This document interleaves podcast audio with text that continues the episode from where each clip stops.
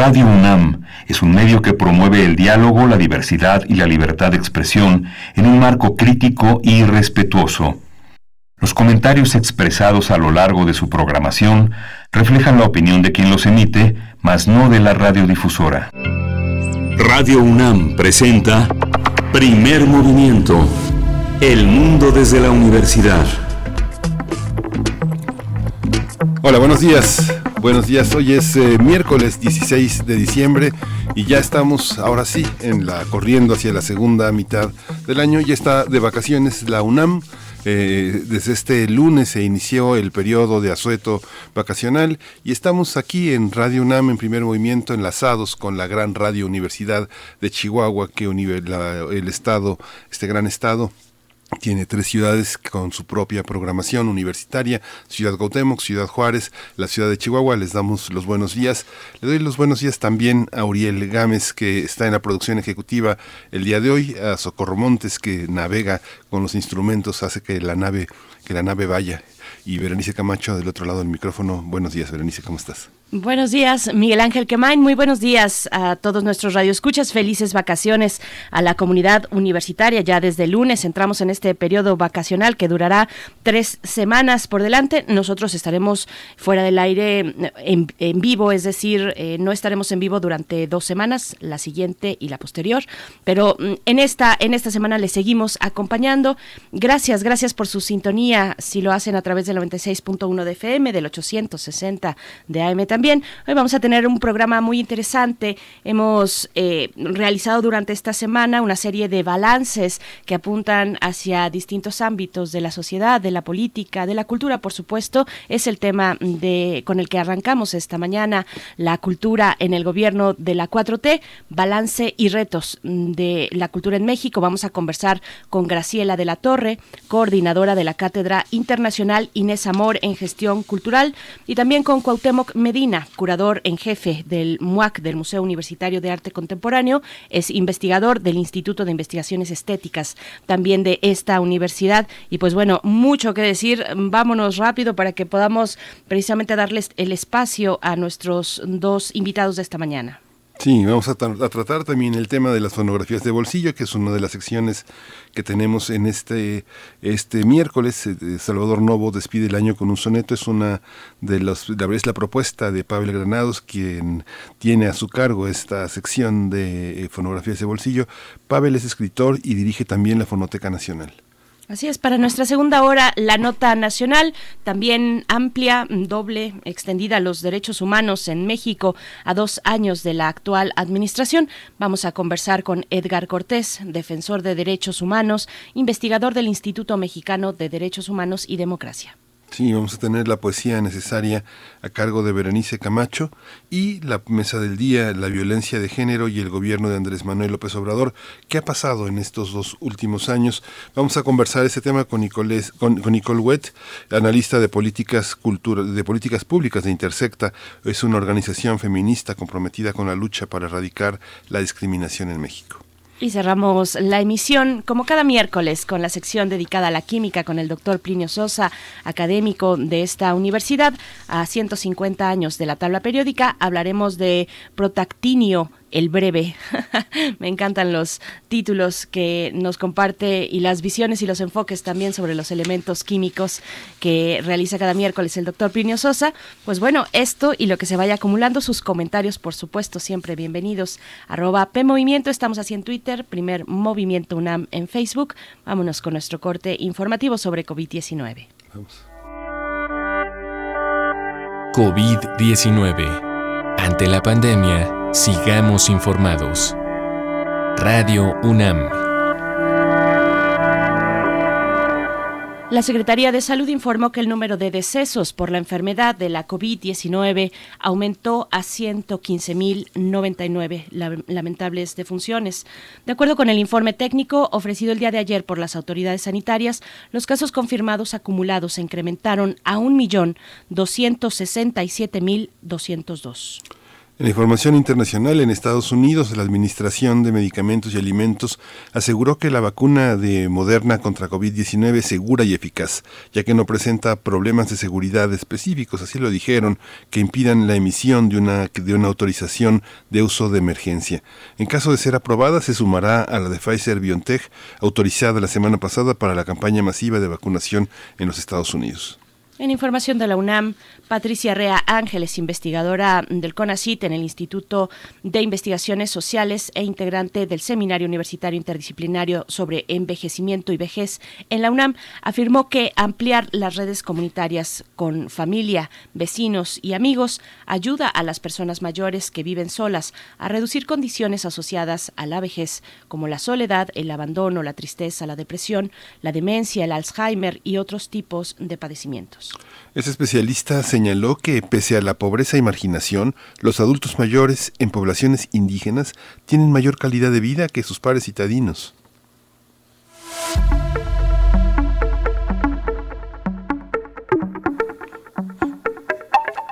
Vamos con nuestras recomendaciones culturales. Durante la temporada vacacional, los museos de la UNAM mantienen una programación virtual en sus respectivas páginas electrónicas. Se trata de los museos Universitario de Arte Contemporáneo, Antiguo Colegio de San Ildefonso, Universitario del Chopo, el Centro Cultural Universitario Tlatelolco y Universum, así como el Museo de Ciencias.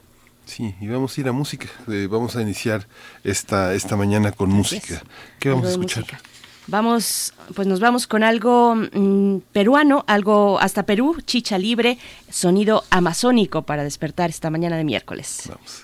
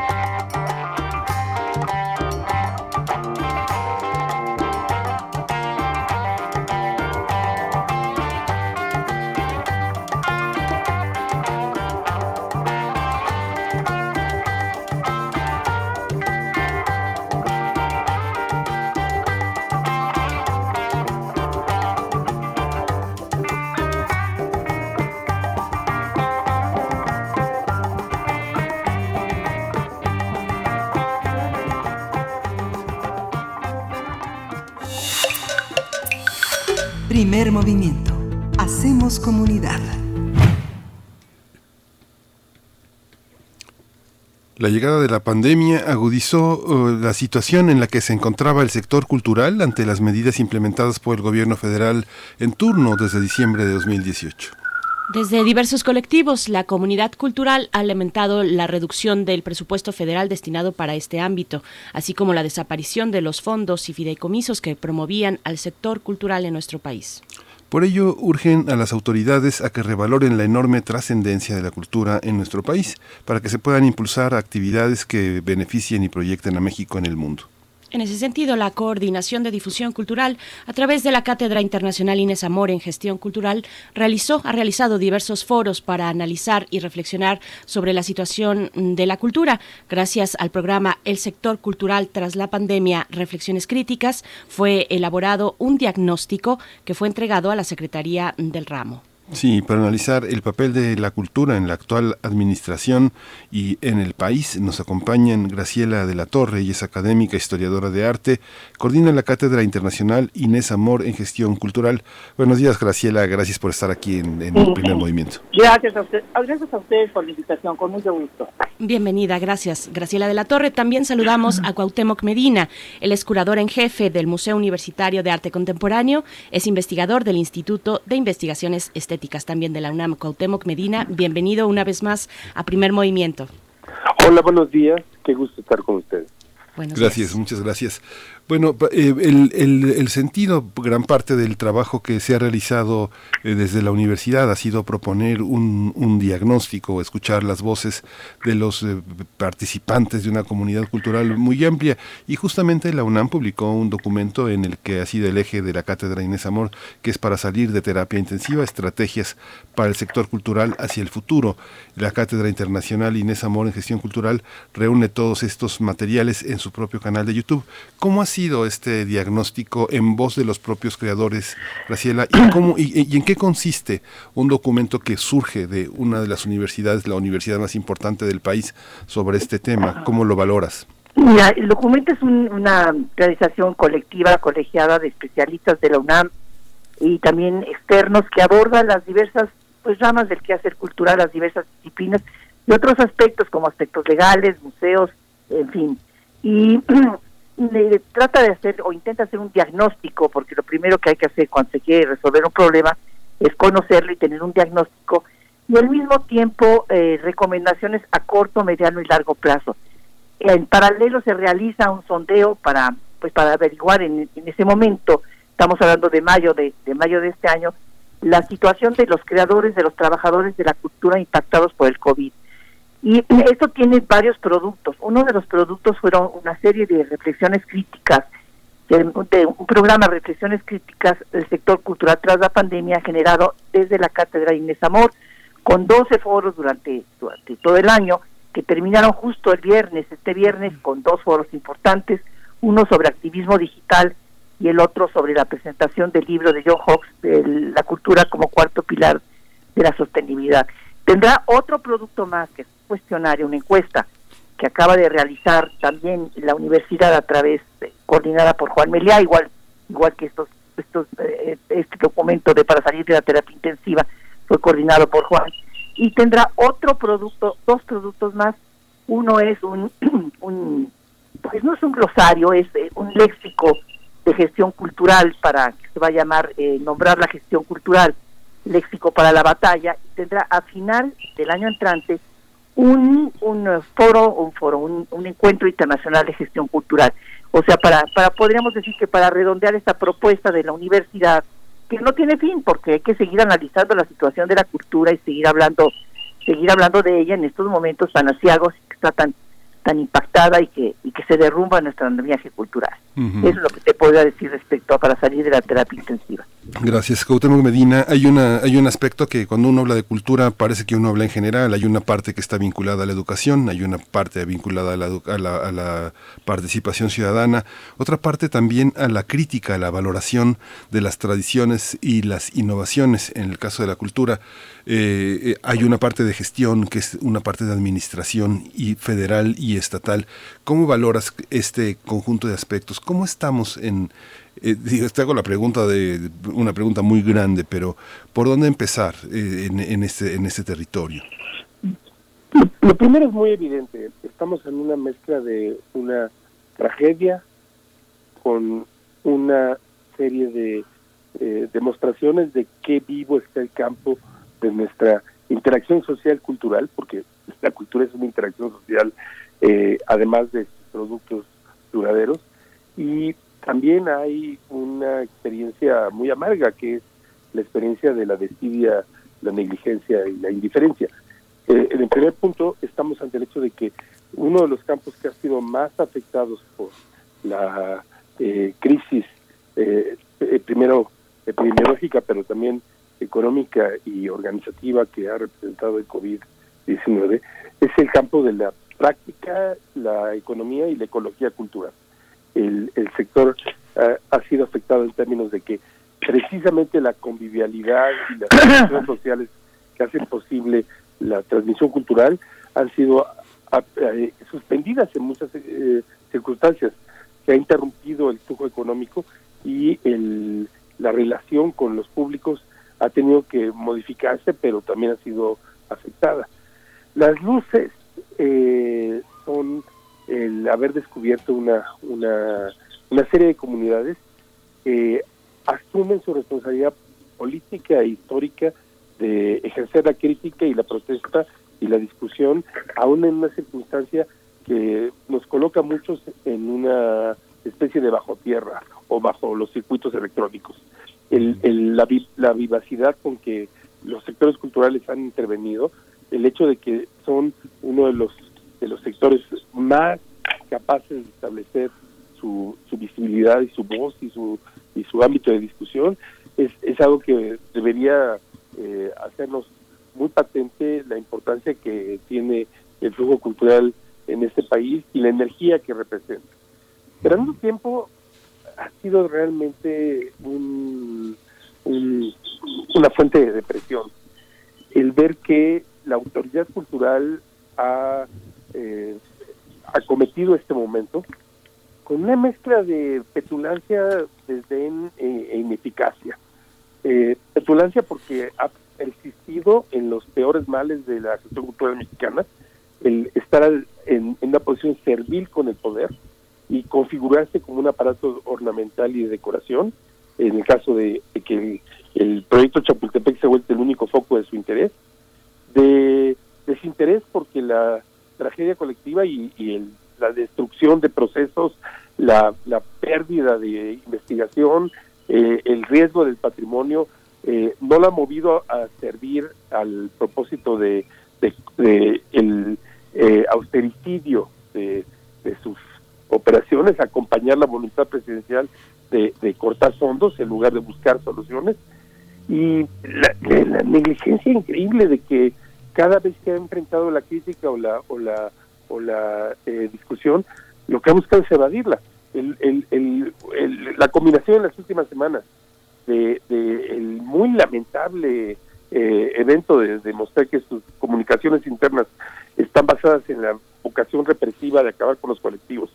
Y por el otro lado, eh, la, la, forma realmente muy triste en que ha evadido las críticas de pues, del CIMAM, de la, de la, de la, de la Autoridad de Museos de Arte Moderno más importante del mundo, que es el, la coalición de los museos internacionales que lanzaron una alerta específica sobre la situación de, de la gestión de México, ilustra algo que, pues, francamente sí ha sido eh, eh, espantoso. Por supuesto, como vivimos los que, por ejemplo, pasamos al 85, los momentos de tragedia son los momentos en que muestran la calidad y la falta, particularmente la falta de calidad moral y política de los gobernantes.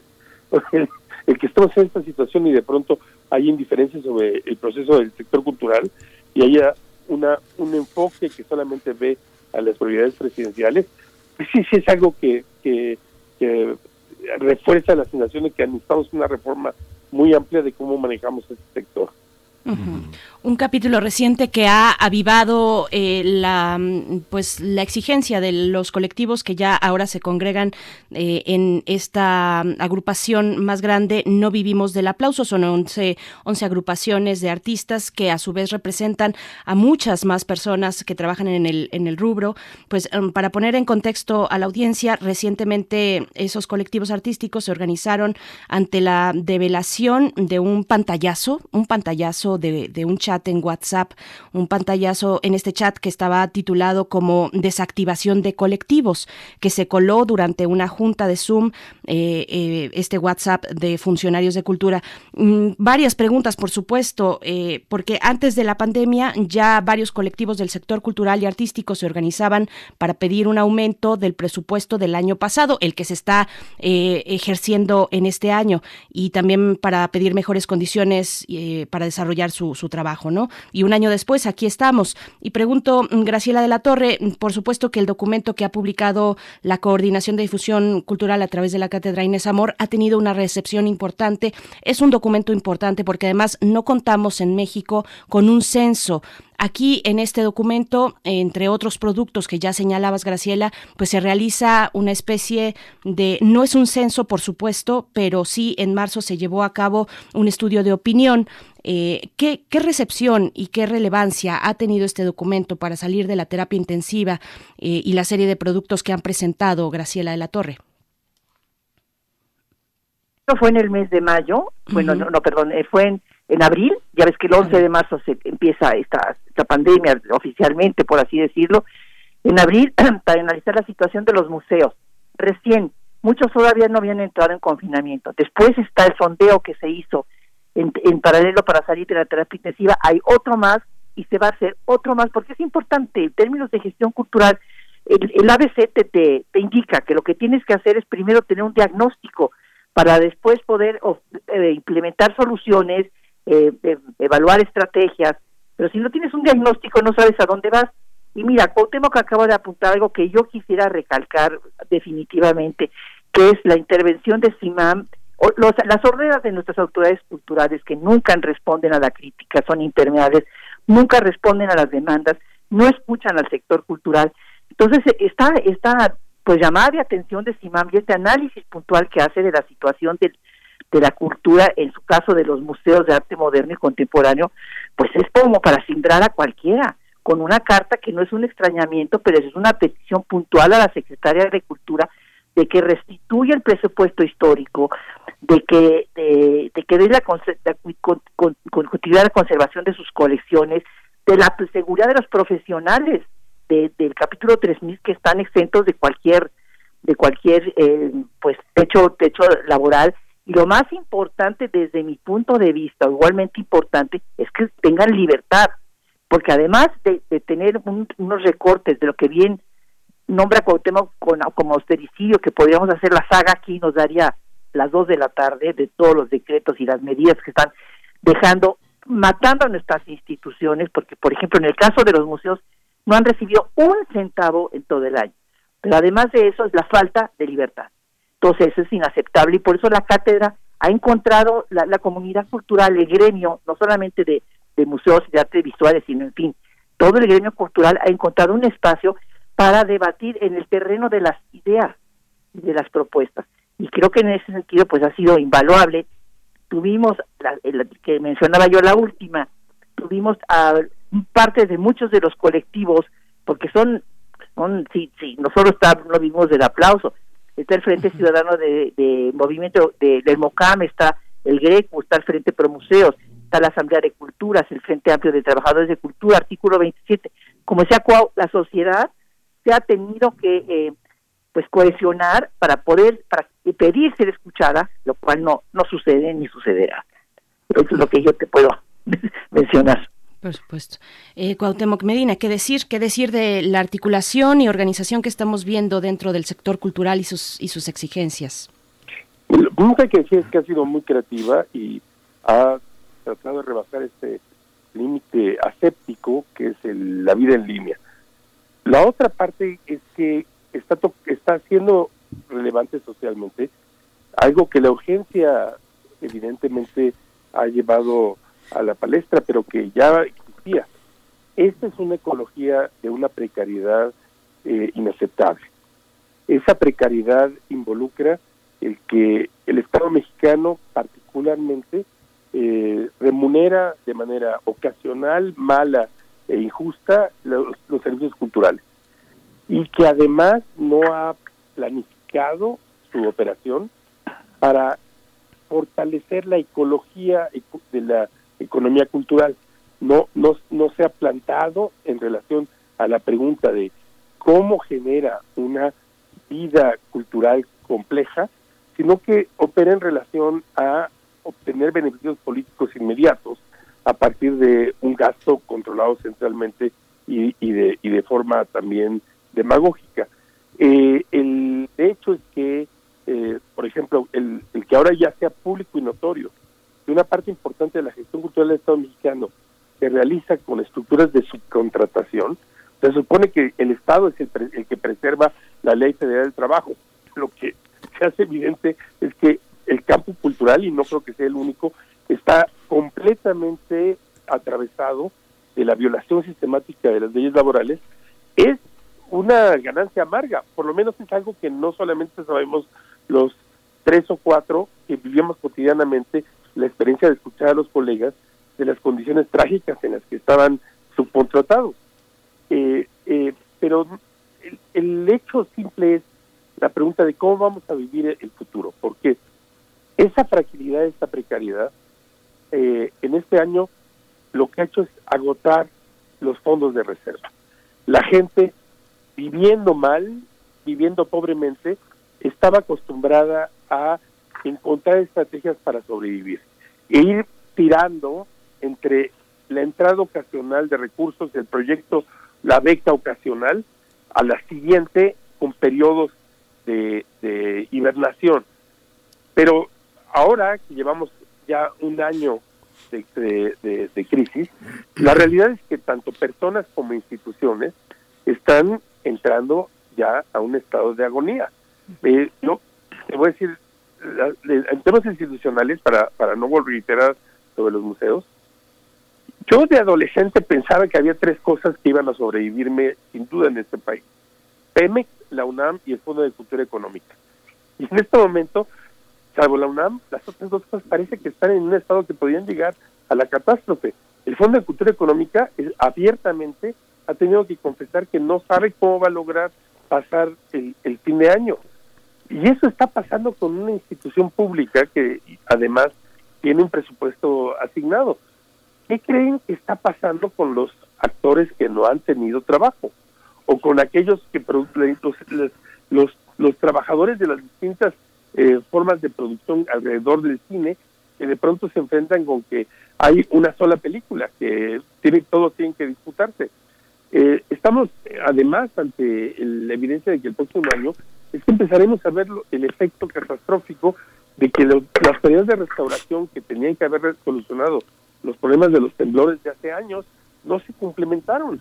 Eh, el, el, el, asunto es que eh, va a ser De modo que la irresponsabilidad de este año, el, el hecho de desaparecer los fideicomisos que sostenían eh, ciertas estructuras, van a empezar a ser el, eh, el, el, campo de certificado eh, que, que, tendremos que levantar en los, en los siguientes años.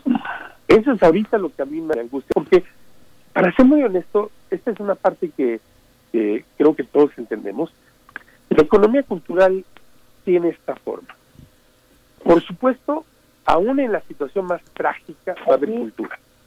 Pero esa cultura va a tener dos características ¿Va a ser una cultura producida heroica y trágicamente o va a ser una cultura de élite?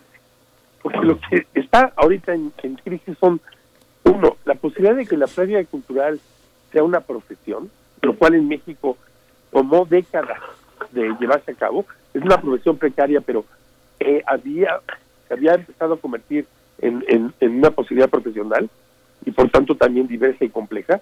Y por otro lado, si esta no va a depender únicamente del privilegio social de tener recursos o haber nacido en condiciones para seguir escribiendo o haciendo arte en un estudio, y va a ser precisamente una parte de una economía una economía real. Yo creo que lo que tenemos que, lo que vamos a perder es precisamente la noción de que este es un sector complejo eh, y con y de oportunidades diversas y voces diversas. Hay una hay un aspecto eh, bueno en temas de en temas presupuestales eh, este 2020 tuvo para 2020 tuvo un incremento de 400 millones de pesos el presupuesto cultural muchas de las actividades culturales que se realizan pues son con la presencia de las personas, museos abiertos, teatros abiertos, pero en el caso de la pandemia, Graciela, ¿cómo, cómo, cómo entender, eh, por ejemplo, tenemos una, una fuerte...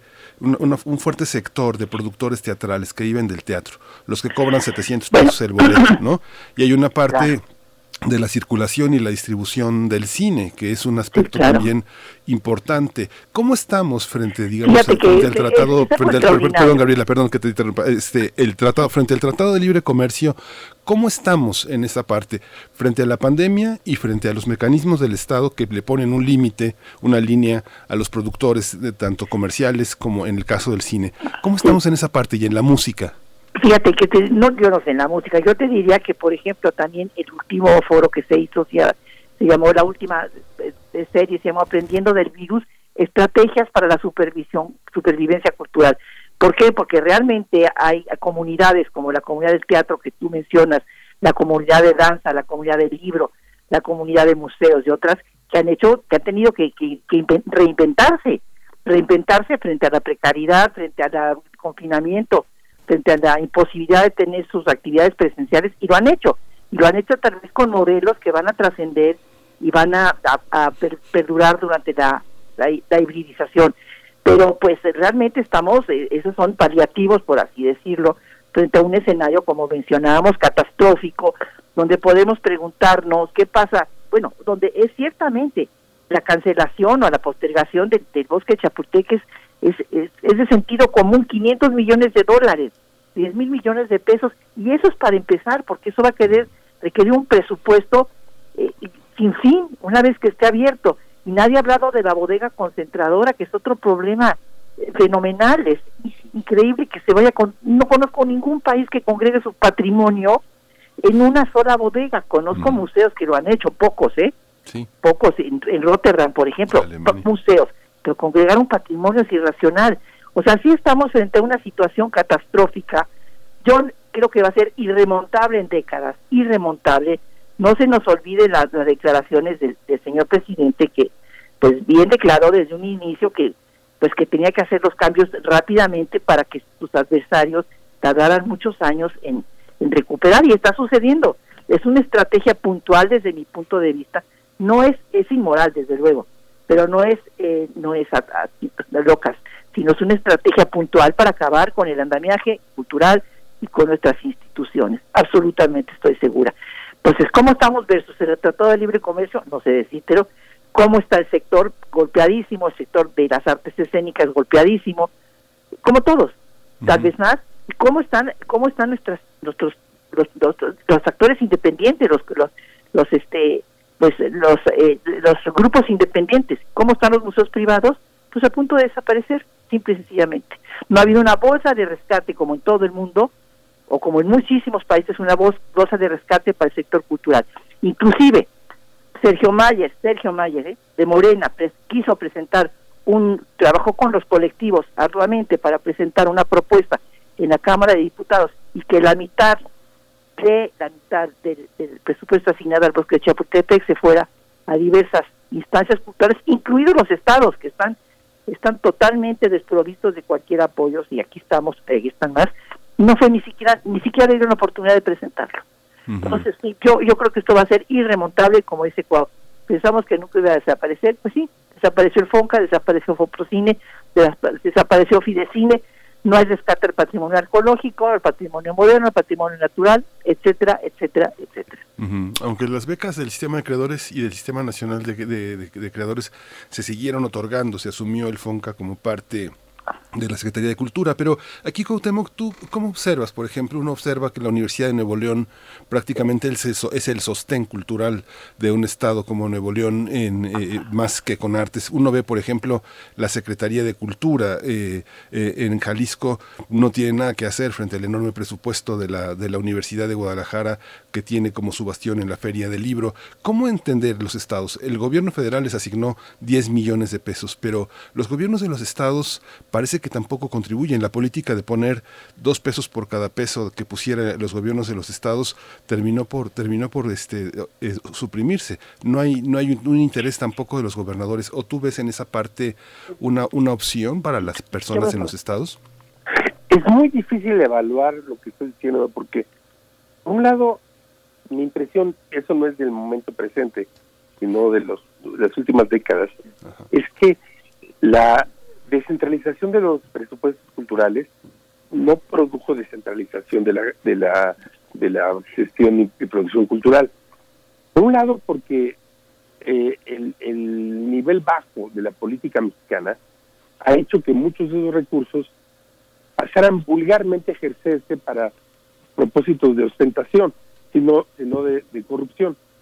Sí ha habido algunas entidades que han generado infraestructura, pero no estoy seguro que eso haya generado, y esa es una parte muy característica del Estado mexicano, eh, eh, recursos de producción repartidos estratégicamente.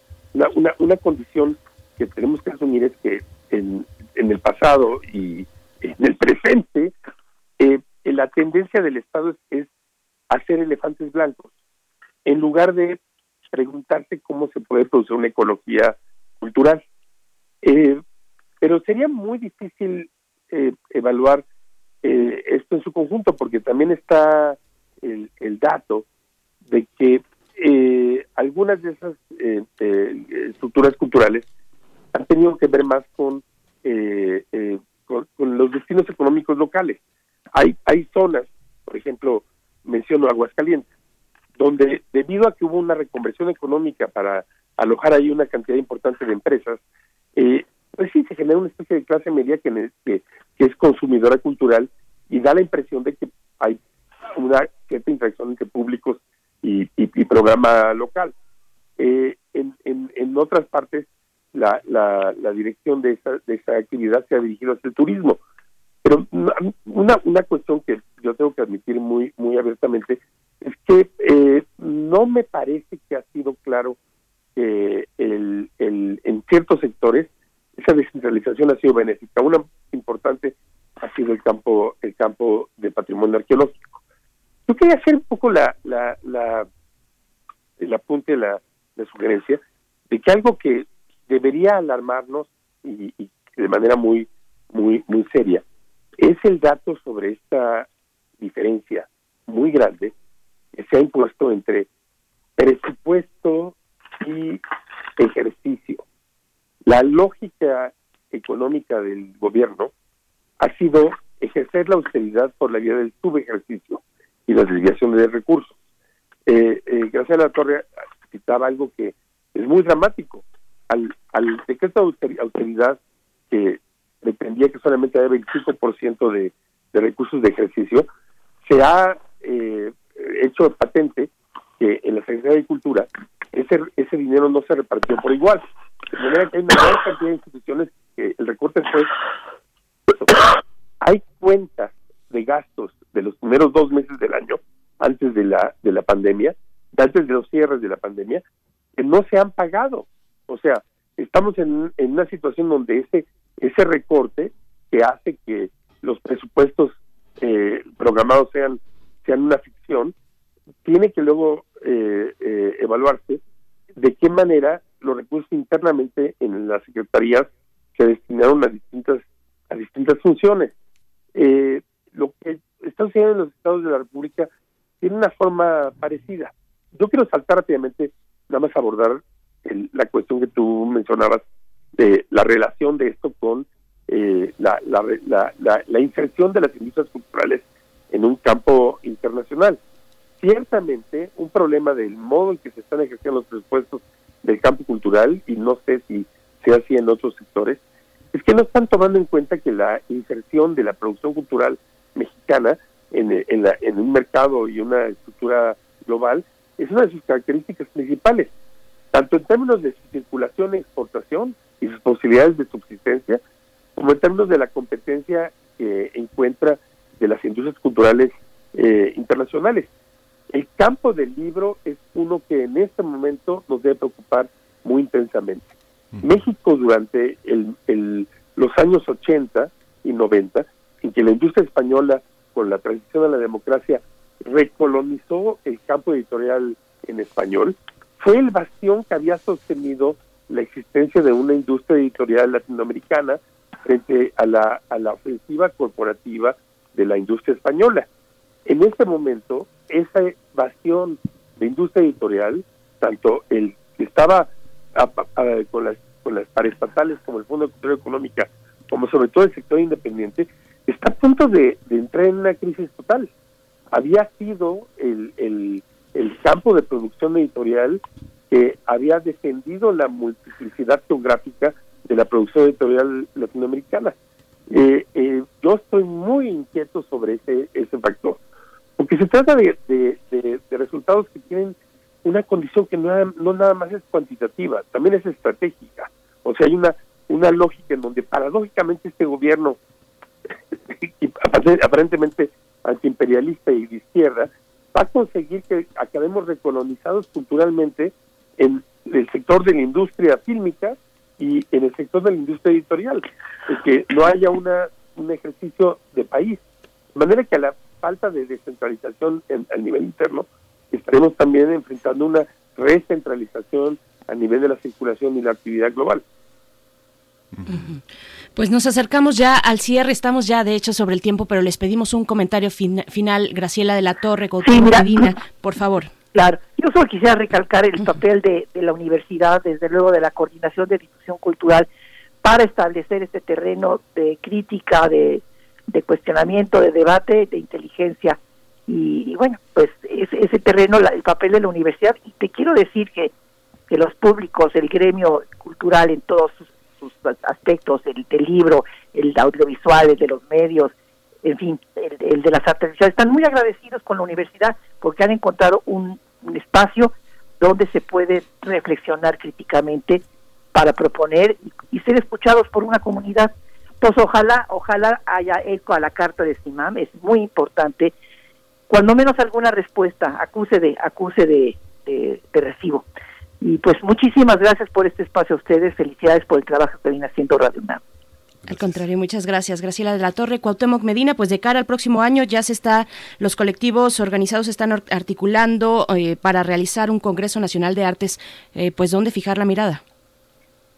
El próximo año la mirada pretende que ponerse en el campo de una crítica cada vez más articulada de qué cambios se necesitan imponer al gobierno, pero también una exigencia de la sociedad de tomar en cuenta ¿qué significaría sostener este campo de una manera sustentable? Eh, un, un aspecto que no creo que debemos olvidar es que el esfuerzo enorme que ha ocurrido este año para hacer accesible y pasable la temporada de, de, de enclaustramiento eh, ha significado también que muchas actividades que tenían un retorno económico están de pronto falsamente accesibles de manera gratuita. De manera que eso va a producir también un deterioro en el, en el largo plazo. Este año hemos, hemos echado mano de la generosidad del sector cultural y, no estamos reponiendo eh, sus posibilidades y, y recursos. Y finalmente también quiero apuntar sobre el dato de que es evidente que la cultura de los siguientes años va a tener que absorber a la carga que ya se representó en México, el tener que construir una producción cultural en torno a, la experiencia terrible del deterioro social y la violencia, eh, una experiencia de crear una cultura para ejercer el luto social. Eh, eh, eso es algo que me parece que es una pregunta abierta. Hay algunas intervenciones que están empezando a avanzar en esa dirección, a pensar qué significa a efectos espirituales, intelectuales, sensibles, el haber vivido esta, esta etapa de enorme tragedia, qué implicación tiene para nosotros el, ver una, una generación, eh, pues, por un lado, muerta, y por otro lado también el, la experiencia que va a significar el temor que nos da y ver las generaciones jóvenes ante perspectivas disminuidas. Eh, Pues, todo eso, por supuesto, también es un campo que la cultura absorbe ya en términos de contenidos y prácticas. Por supuesto. Cuauhtémoc Medina, curador en jefe del MUAC, muchas gracias por esta conversación. Gracias a ustedes. Hasta pronto. También Graciela Latorre, coordinadora de la Cátedra Internacional Inés Amor en Gestión Cultural. Muchas gracias y estamos al pendiente de este léxico glosario que estarán Claro que publicando y de los demás materiales. Muchas gracias. Claro, hasta luego, muchas gracias a ustedes. Hasta pronto. Pues muchas gracias a muchas gracias a todos. Un tema un tema muy complejo, muy rico. Este tres mil millones de pesos para el proyecto Chapultepec y 10 para cada estado.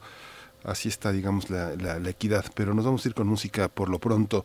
Vamos a escuchar de Gramophone All Stars, Levitant a la deriva.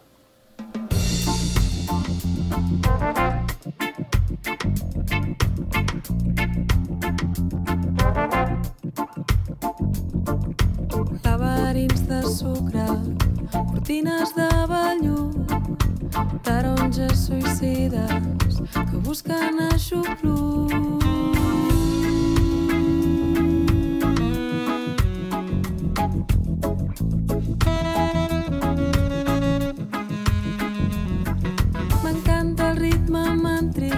Que proposa aquesta llum i en un estat oníric m'adono que hi ets tu. Sé que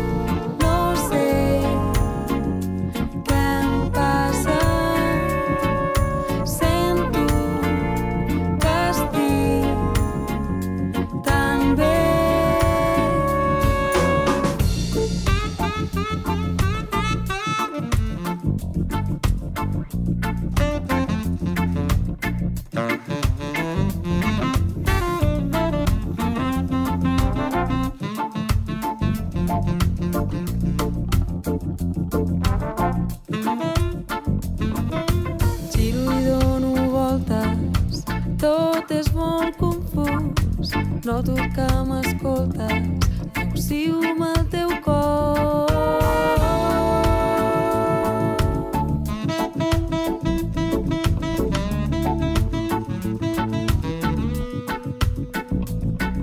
M'aixeco i deambulo, tot va prenent sentit. A poc a poc m'adono que tot s'acaba aquí. La vida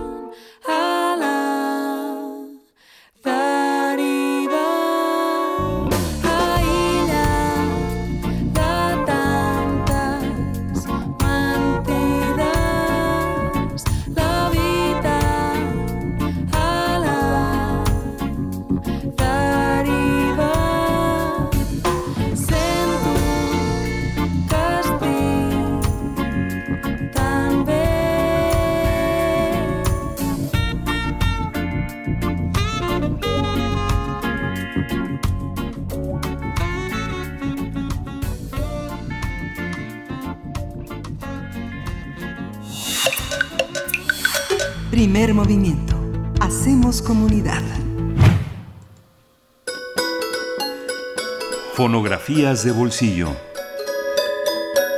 Salvador Novo despide el año con un soneto, es la propuesta que nos tiene Pavel Granados en esta mañana, escritor y director de la Fonoteca Nacional. Pavel, querido, ¿cómo te encuentras? Buenos días. Muy bien, pues muy contento, qué gusto saludarlos. Igualmente, Hola, buenos días. Pues bien, fíjense que sí, estamos a punto de, de terminar este año y traje pues un pe- una pequeña muestra de la voz de Salvador Novo. Es un intelectual, pues en otros tiempos fue el intelectual más popular de México. Yo no sé hoy si Salvador Novo se ha conocido, creo que sí, pero creo que ya se nos escapa, ya creo que es un poco lejano y por eso quisiera brevemente hacer un peque- intentar aquí improvisar un pequeño retrato de Salvador Novo. Salvador Novo yo creo que es de los intelectuales que tengo más presentes porque cada que, bueno, todos los días desde la Fonoteca Nacional se ve su casa, la casa donde él vivía era a la contraesquina de la Fonoteca, es decir, en otros tiempos, la calle de Santa Rosalía, esquina con Francisco Sosa. existía la pues no tradición, la sí, bueno, la la tradición de que la calle donde vivía el cronista de la ciudad llevara su nombre. Fueron los privilegios que tuvieron en otro tiempo don Luis González Obregón, don Artemio de Vallarispe y Salvador Novo. La, así que la calle de Santa Rosalía se convirtió en Salvador Novo, cosa que él no quería porque Salvador Novo quería que la calle que fuera Salvador Novo era la calle de Madrid, es decir, donde él tenía su teatro, pero las autoridades de, la Ciudad de México le pusieron Salvador Novo a la calle donde él vivía, no donde trabajaba, es decir, eh, el lugar donde tenía ese teatro, allá en, los años 50, que él puso el, el, la capilla que, eh, que todavía, bueno, existe, ¿no? Ese, ese lugar es donde después ha estado el hábito que puso Jesús. Rodríguez y donde todavía se podía ir hace algunos años a probar el menú que había diseñado Salvador Novo, eh, la sopa María Candelaria, que era un homenaje a su vecina Dolores del Río, eh, que vivía a unas calles, a unas casas también sobre la calle de Salvador Novo. Eh, ahí se hizo una ceremonia y Salvador Novo eh, vio ese día, el día en que se cambió de nombre a la calle de donde vivía, estuvieron justo presentes pues las dos grandes estrellas fílmicas de México que, México, que eran Dolores del Río y María Félix. Ese día estuvieron juntas. Tengo la suerte de tener ahí el discurso donde se cambió eh, donde que donde él aceptó ese cambio de nombre de calle y está las fotografía la fotografía donde están estas dos grandes actrices y grandes amigas de Salvador Novo a su lado.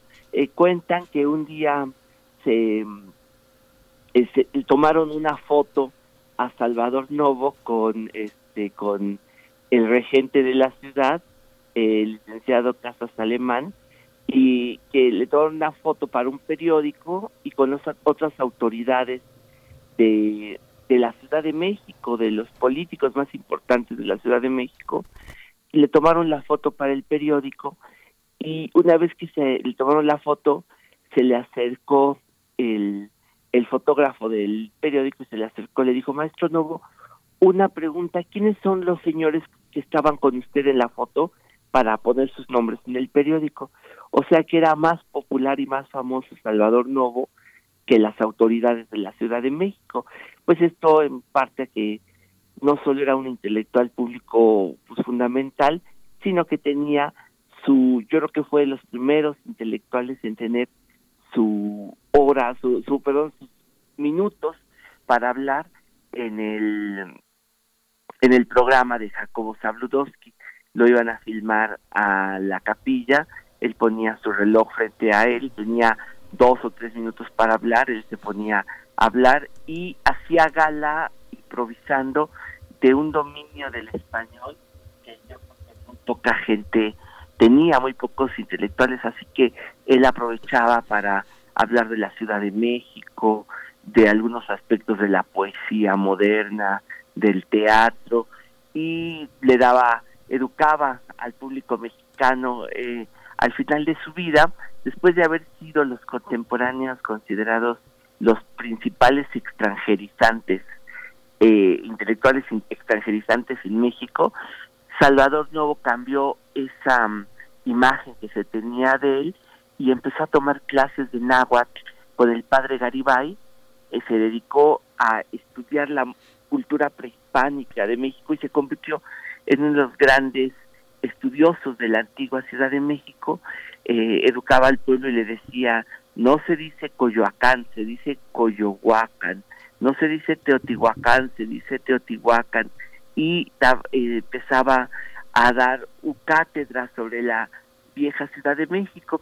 En la Fonoteca Nacional tenemos, por suerte, una serie grande de grabaciones eh, que hizo el Museo de la Ciudad de México. Que hizo sobre la antigua Ciudad de México y tenemos varias conferencias de Salvador Nuevo platicando y son verdaderamente fascinantes. Bueno, pues son, eh, él cuenta cómo llegaron las carnitas a México, la entrada de los cerdos ante la estupefacción de los eh, antiguos mexicas, todo eso lo, lo cuenta Salvador Novo. Tenía una costumbre a final de año y por eso la, lo recuerdo ahora, y es que editaba una hojita con un soneto dedicado al año que moría. 1948, 49, 50, iba haciendo los sonetos y lo mandaba a sus principales amigos. Cada fin de año sus grandes amigos recibían un soneto del maestro Novo, pues que él hacía para sus amigos. Pero también él editó un disco, se tomó una foto él sentado en una silla en medio de la calle Salvador Novo, eh, hizo un disco y de ese disco quisiera presentarles a ustedes uno de esos sonetos eh, que también él hizo, pues no, no sé si para regalar o para vender, pero existía editado por el maestro Novo este disco, pues que también es una joya de la Fonoteca Nacional. Y pues les quiero presentar el soneto dedicado a 1955 en la voz de Salvador Novo, que es lo que vamos a escuchar ahorita, pues para despedir también eh, de algún modo ya ir despidiendo esta este año de fonografías de bolsillo para escuchar la voz pues de uno de nuestros vecinos de la Fonoteca Nacional y uno de los grandes grandes escritores de México. Sí, el vendedor de sonetos. ¿Vale? El vendedor de sonetos. Pues cobraba por sílaba y él que cobraba como nadie. como como parafraseando la novela de Serna, ¿no? De Serna, al vendedor de el, el otro es el vendedor de el vendedor de sonetos, Pavel, ¿no? Ah, se llama, no, la novela de Serna se llama. El vendedor de silencio. De silencio, de, Carlos de Negri. Sí. Exactamente, fíjate. qué bien, qué buen homenaje. Vamos a escucharlo. Vamos a escuchar este soneto. Sonetos de Navidad y Año Nuevo, 1955. Un año más sus pasos apresura un año más nos une y nos separa. Un año más su término declara y un año más sus límites augura. Un año más diluye su amargura. Un año más sus dones nos depara. Un año más que con justicia vara meció una cuna, abrió una sepultura. Oh dulce amigo cuya mano clara en cifra de cariño y de ternura la mía tantas veces estrechara. Un año más el vínculo asegura de su noble amistad, alta y preclara. Dios se lo otorgue lleno de ventura.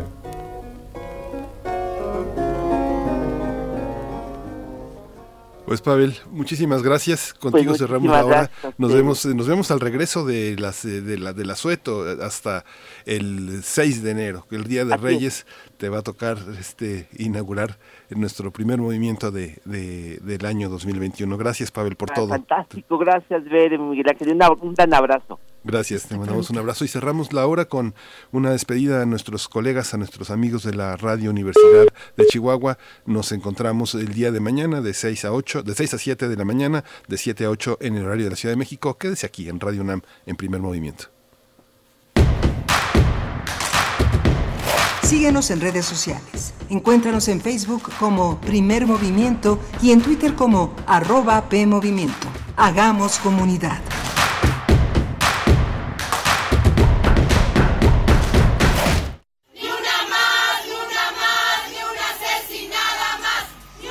La violencia contra las mujeres es el gran elefante blanco de nuestro país. Por más que crece, para muchos es fácil de ignorar. Por eso, hay que hacerla evidente en todos los espacios, en todos los discursos. El Museo Universitario del Chopo te invita al lanzamiento del proyecto Malinche Malinches 2020-2021 múltiples respuestas a qué significa ser mujer en México, de La Máquina de Teatro. Un proyecto de largo aliento que a lo largo de ocho meses alterará su forma y lugar para abordar las violencias contra las mujeres y los nuevos feminismos a través de la imagen de la Malinche. Visita la página de Facebook del Museo Universitario del Chopo. ¿Qué significa ser mujer? ¿Qué se tiene que decir? ¿Cómo resistir a este escenario? La Máquina Teatro, Museo Universitario del Chopo. En México, el sol sale para todos. Buscando el bienestar de la gente. En el PRD creemos que las decisiones deben ser de todas y todos los mexicanos y no de una sola persona. Porque queremos que todas y todos vivan mejor. Impulsamos apoyos económicos para que se superen los más necesitados y no para pedirle su voto. Exigiendo servicios de calidad en educación, salud y vivienda. Eso es un México más justo y con la participación de todas y todos podemos hacerlo. El sol sale para todos. You can total, voy a ser policía. Le saca uno la verdad a las personas, como sea, de guacanazos, a meterles la macana eléctrica. Éramos los halcones. Creí que era un bebedor social y que podía dejar de beber cuando yo quisiera, ¿no? Y no fue así. Perder familia, tocar un fondo de sufrimiento muy cabrón, de esos delirios visuales, ver cómo me comía las arañas, los alacranes. El mundo de las drogas no es un lugar feliz. Busca la línea de la vida. 800-911-2000. Encuentra la música de primer movimiento día a día en el Spotify de Radio UNAM y agréganos a tus favoritos.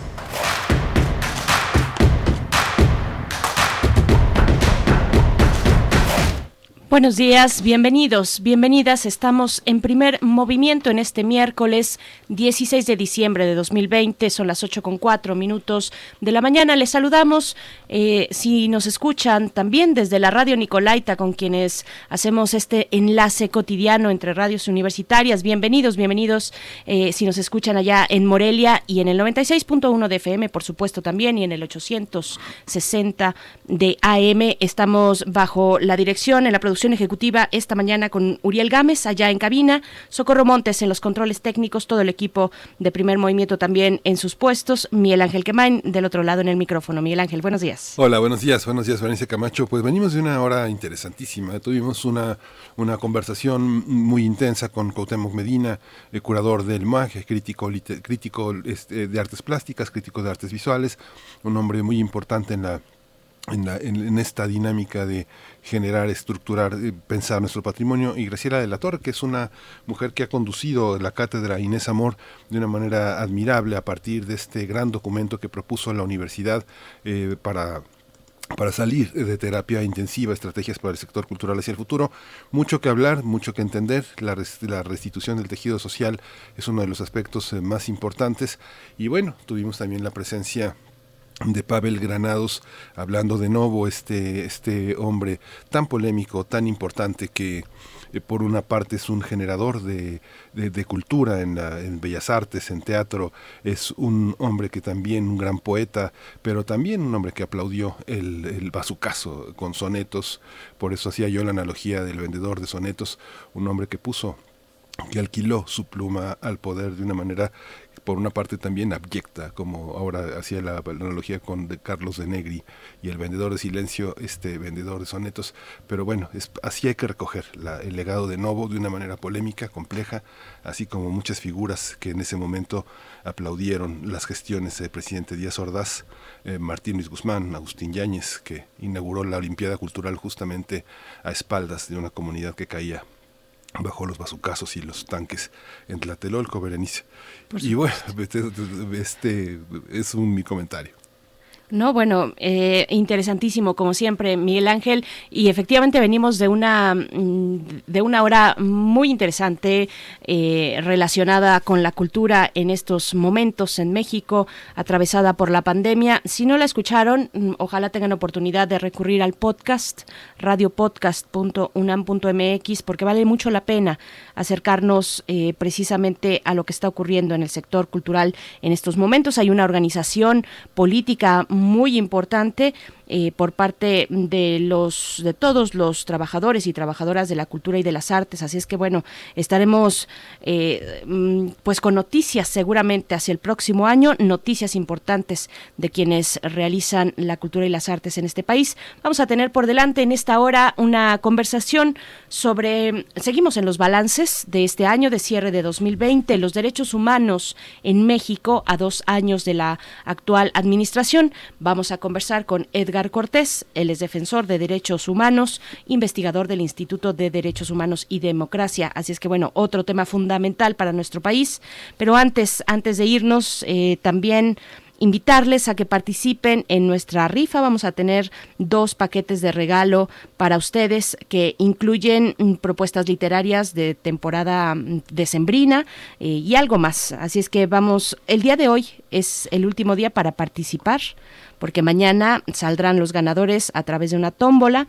Así es que lo único que tienen que hacer es buscar en Facebook y Twitter de Primer Movimiento la publicación donde ustedes podrán compartir cómo han pasado el confinamiento, acompañado de una imagen donde nos muestren alguna de las actividades que han realizado en familia. No es necesario que ustedes salgan o sus familiares o sus amigos en, en la fotografía, pueden hacerlo de una manera muy creativa y bueno, de ahí estaremos eh, decidiendo quiénes, quiénes eh, se llevarán esta, precisamente estos regalos, Miguel Ángel. Sí. Fíjate, Berenice, que quería, quería hacer nada más dos comentarios antes de irnos a nuestra nota nacional. Una que este, muchos vecinos de Tláhuac pues no pueden lavarse las manos ante el COVID. Siempre el problema del agua y como están muy ligados también al tema de los, eh, este, de los afectados por el sismo, pues nos mandaron un comunicado en el que decían que iban a tomar las oficinas que están allí en la calle Netzahualcoyot, en el centro histórico, eh, manifestándose este, justamente en este momento eh, con el riesgo de contagiarse, de generar una aglomeración, pero afortunadamente ya se estableció una mesa de diálogo. Esta manifestación que prometía ser bastante grande y bastante tumultuosa no, no se realiza, están contenidos por la Guardia Nacional, pero se establecerá una mesa para tratar de restituir el abasto de líquido que ha sido siempre una, una cuestión histórica en, en Tláhuac y en este momento de pandemia y en este diciembre pues más.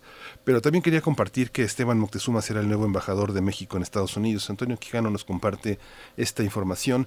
Marta Bárcena, una mujer muy importante en, en el servicio exterior mexicano, más de 40, de 40 años al servicio, al frente del servicio exterior, deja, deja el servicio exterior mexicano, se retira.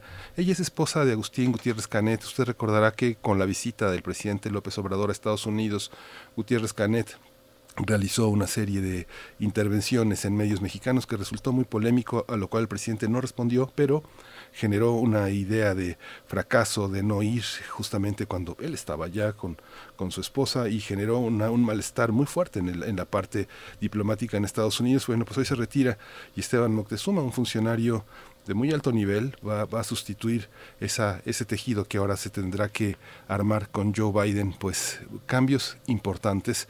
Eh, antes de irse, el secretario de Educación Pública tendrá que preparar y mostrar la estrategia para el regreso a clases, que tampoco es cualquier cosa, es, una, es un desafío importante en estos tiempos, Berenice. Pues ya. Así es movimientos, muchos movimientos ahí en el, eh, bueno, los espacios importantes de la Administración Pública Federal. También, bueno, no lo mencionamos en nuestra charla sobre cultura y COVID. Eh, Natalia Toledo también, eh, pues ayer se dio a conocer la renuncia de Natalia Toledo a la Secretaría de Cultura. Y solamente para cerrar con otro comentario.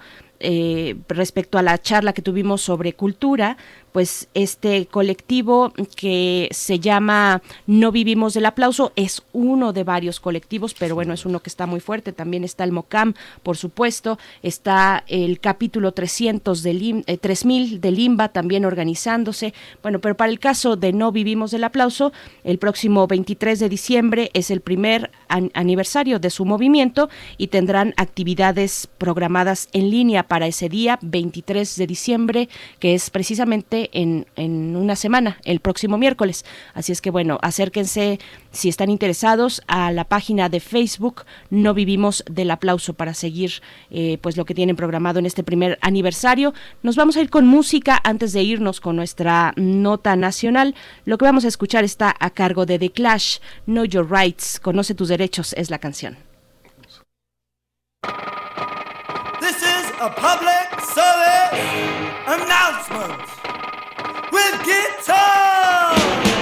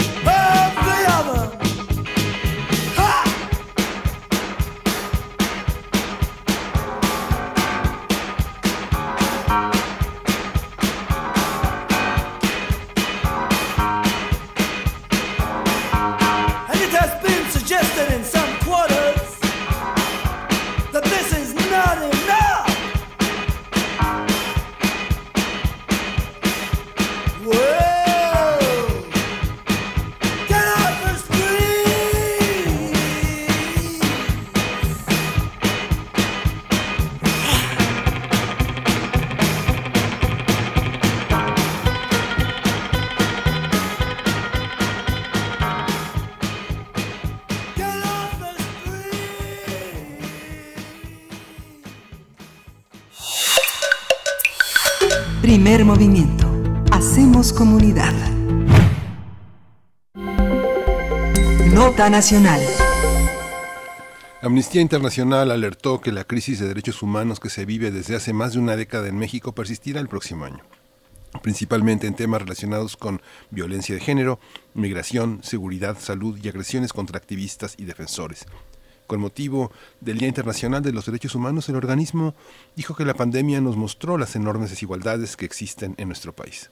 De acuerdo con cifras del Mecanismo Federal de Protección para Personas Defensoras de Derechos Humanos y Periodistas, durante la actual administración se ha registrado el asesinato de 39 personas, defensores y defensoras de derechos humanos. Diversas organizaciones han solicitado al presidente Andrés Manuel López Obrador salvaguardar la existencia de este mecanismo y proteger a periodistas, defensores y activistas. Otros temas que son preocupantes son, por supuesto, el de los feminicidios, las constantes agresiones contra migrantes y la búsqueda de personas desaparecidas.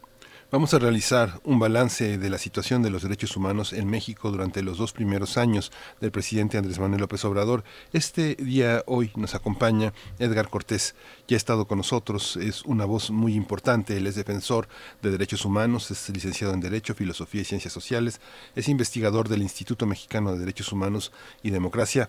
Edgar Cortés, muchas gracias por estar en este fin de año con nosotros, muchas gracias por tu voz. Gracias a ti, Miguel Ángel, y también a Berenice, así como al auditorio. Muchas gracias, Edgar Cortés. Pues vaya tema para el que te convocamos, ni más ni menos que hacer un balance de los derechos humanos durante estos dos años de gobierno de la Administración mm, Federal, que tuvo una apertura muy simbólica este sexenio con el decreto para formar una comisión especial para el caso Ayotzinapa.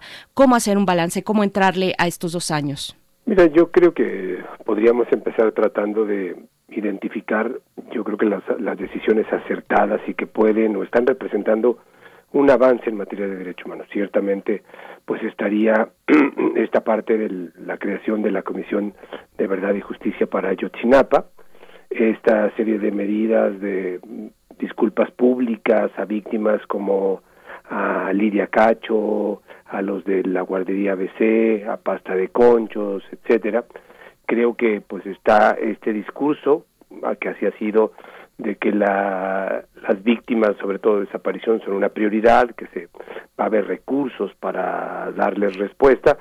Y yo diría, y bueno, ahora recientemente, pues la presentación del Programa Nacional de, Derechos Humanos, ¿no? Entonces creo que estos son los aspectos positivos. Si los contrastamos con los, los déficits, los pendientes, pues es, yo creo que la lista es mucho más grande. O sea, incluso en el mismo Programa Nacional de Derechos Humanos se reconoce la persistencia de la crisis de derechos humanos como algo que, que, que, viene de tiempo atrás, que ahí está y que no se ha logrado revertir, que hay el propósito de revertirla. Pero por otro lado, digamos, pues están asuntos como ya los que se mencionaba, el tema de los feminicidios, eh, y de los homicidios en general en el país que pues los homicidios no han no han decrecido.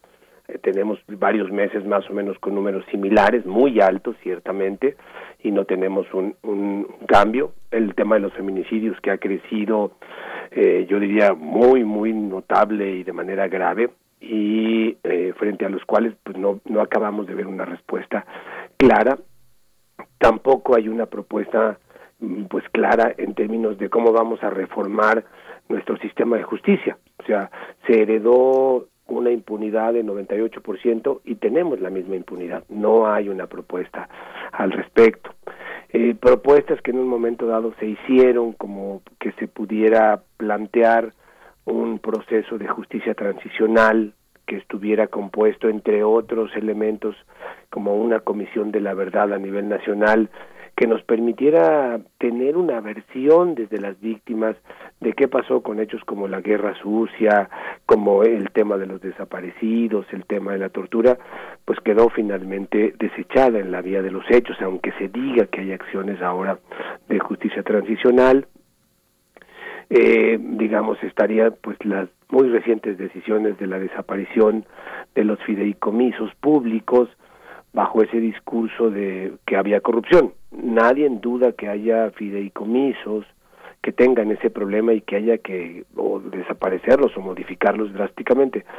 Pero en esa decisión general, pues se desaparecieron el fideicomiso que garantizaba los recursos para dar medidas de protección a periodistas y defensores de derechos humanos, se desapareció el fideicomiso para medidas de ayuda y de reparación a las víctimas en general, de manera destacada a la de desaparición forzada. Entonces yo diría, podría seguir la lista, pero lo que quiero solamente dejar es que uno no puede negar y, eh, cerrar los ojos a que hay esfuerzos que se están haciendo por parte del gobierno federal, pero que son, yo diría, mucho menores respecto de problemas urgentes que no están teniendo eh, respuesta o que de las propuestas que se han hecho pues no parecen las conducentes y más bien eh, están teniendo efectos mayores efectos negativos eh, en, en, la vida de las víctimas. Pues ese sería como de entrada este balance. Yo digo, creo que lo que podría resumirlo es la crisis de derechos humanos que tiene ya un buen número de años instalada sigue hoy presente y todavía no hay visos de que pueda revertirse de manera significativa. Edgar, hay como varios niveles en, la, en, en, las quejas que se conducen a través de un organismo como la Comisión de Derechos Humanos. Creo que definitivamente este año es un año de las mujeres y es un año de las mujeres y todo lo que irradia alrededor de ellas, que es la, las infancias y las adolescencias que hemos visto en esta pandemia que dependen de ellas, dependen del el orden que ponen las mujeres en la casa porque parte de la violencia es recargarse en ellas. Y las mujeres mayores que también junto con los hombres mayores son frágiles en esta parte, ¿cómo entender el nivel de una queja donde ya tenemos prácticamente claro qué es lo que pasa. No, no, no, podemos entrar en la dimensión íntima de las familias, pero sí podemos hacer una justicia y una, y una recolección de las denuncias más expedita y más eficaz. Eso sí se puede. Pero hay una parte que tiene que ver con la transgresión de los derechos humanos por parte de las autoridades, de una creciente está en todo el mundo este, este, este fantasma de la militarización, que es una parte en la que pareciera que las Fuerzas Armadas, la Guardia Nacional todavía necesita mucha capacitación para entender qué es lo que está pasando en términos de la, de la protesta, del papel de las mujeres, del papel de los niños. ¿Cómo entender esa parte? ¿Cómo, cómo desglosar? Eh, eh, ya nos quejamos, ya sabemos qué pasa, tiene que, que, actuar la autoridad, no la comisión, pero ¿cuáles son los niveles en el que en este terreno tendría que actuar la comisión? ¿Cómo, cómo, cómo desglosar esta Mira, parte? Tiene razón, yo creo que vale la pena eh, esta distinción, o sea, porque yo creo que los efectos son muchos y son diferenciados, ¿no? Creo que por un lado está toda la afectación a las mujeres, ¿no? Con todo este tema de la violencia familiar, con todo el tema de la violencia sexual contra las mujeres, del tema de los feminicidios, etcétera. Y creo que ahí, digamos, tendría que haber como un conjunto de, intervenciones. Creo que uno, creo que hay que reforzar muchísimo más en, en, en, la, en la educación básica, el kinder, la primaria, etcétera, en la generación de eh, poder generar una apropiación, una cultura de derechos humanos en niñas, pero particularmente en niños, en temas de igualdad, en temas de actitud de respeto a las otras personas, particularmente a, las mujeres, a las niñas, ¿no? Creo que hay que generar una cultura, eh, es decir, no solo como contenidos, no es que los niños sepan que existe la Declaración de Derechos Humanos, etcétera, sino que entiendan que lo que hay es una serie de valores fundamentales para con relación a las personas y a la vida comunitaria que tienen que ser parte de nuestra relación entre nosotras y nosotros. Segundo, pues, tendría que haber toda una serie de acciones más, diríamos, inmediatas desde las instituciones eh, municipales o estatales, de acciones de, de garantía, de educación, de acceso a la salud, eh, a la cultura, etcétera, algo que en la nota inicial se mencionaba, pues que desafortunadamente en estos derechos, que en, en, el lenguaje de derechos humanos se conoce como los DESC, derechos económicos, sociales y culturales, pues lo que ha, eh, vamos viendo es que en este ámbito de este tipo de derechos hay enormes desigualdades, ¿no? que es muy distinto si se vive en una ciudad que si se vive en una comunidad rural o en una comunidad indígena, este, que eso limita y, de, y determina muchísima, de manera significativa la posibilidad de acceso a los derechos. Entonces tendría que haber pues una, un proceso, digamos, de mejora sustantiva.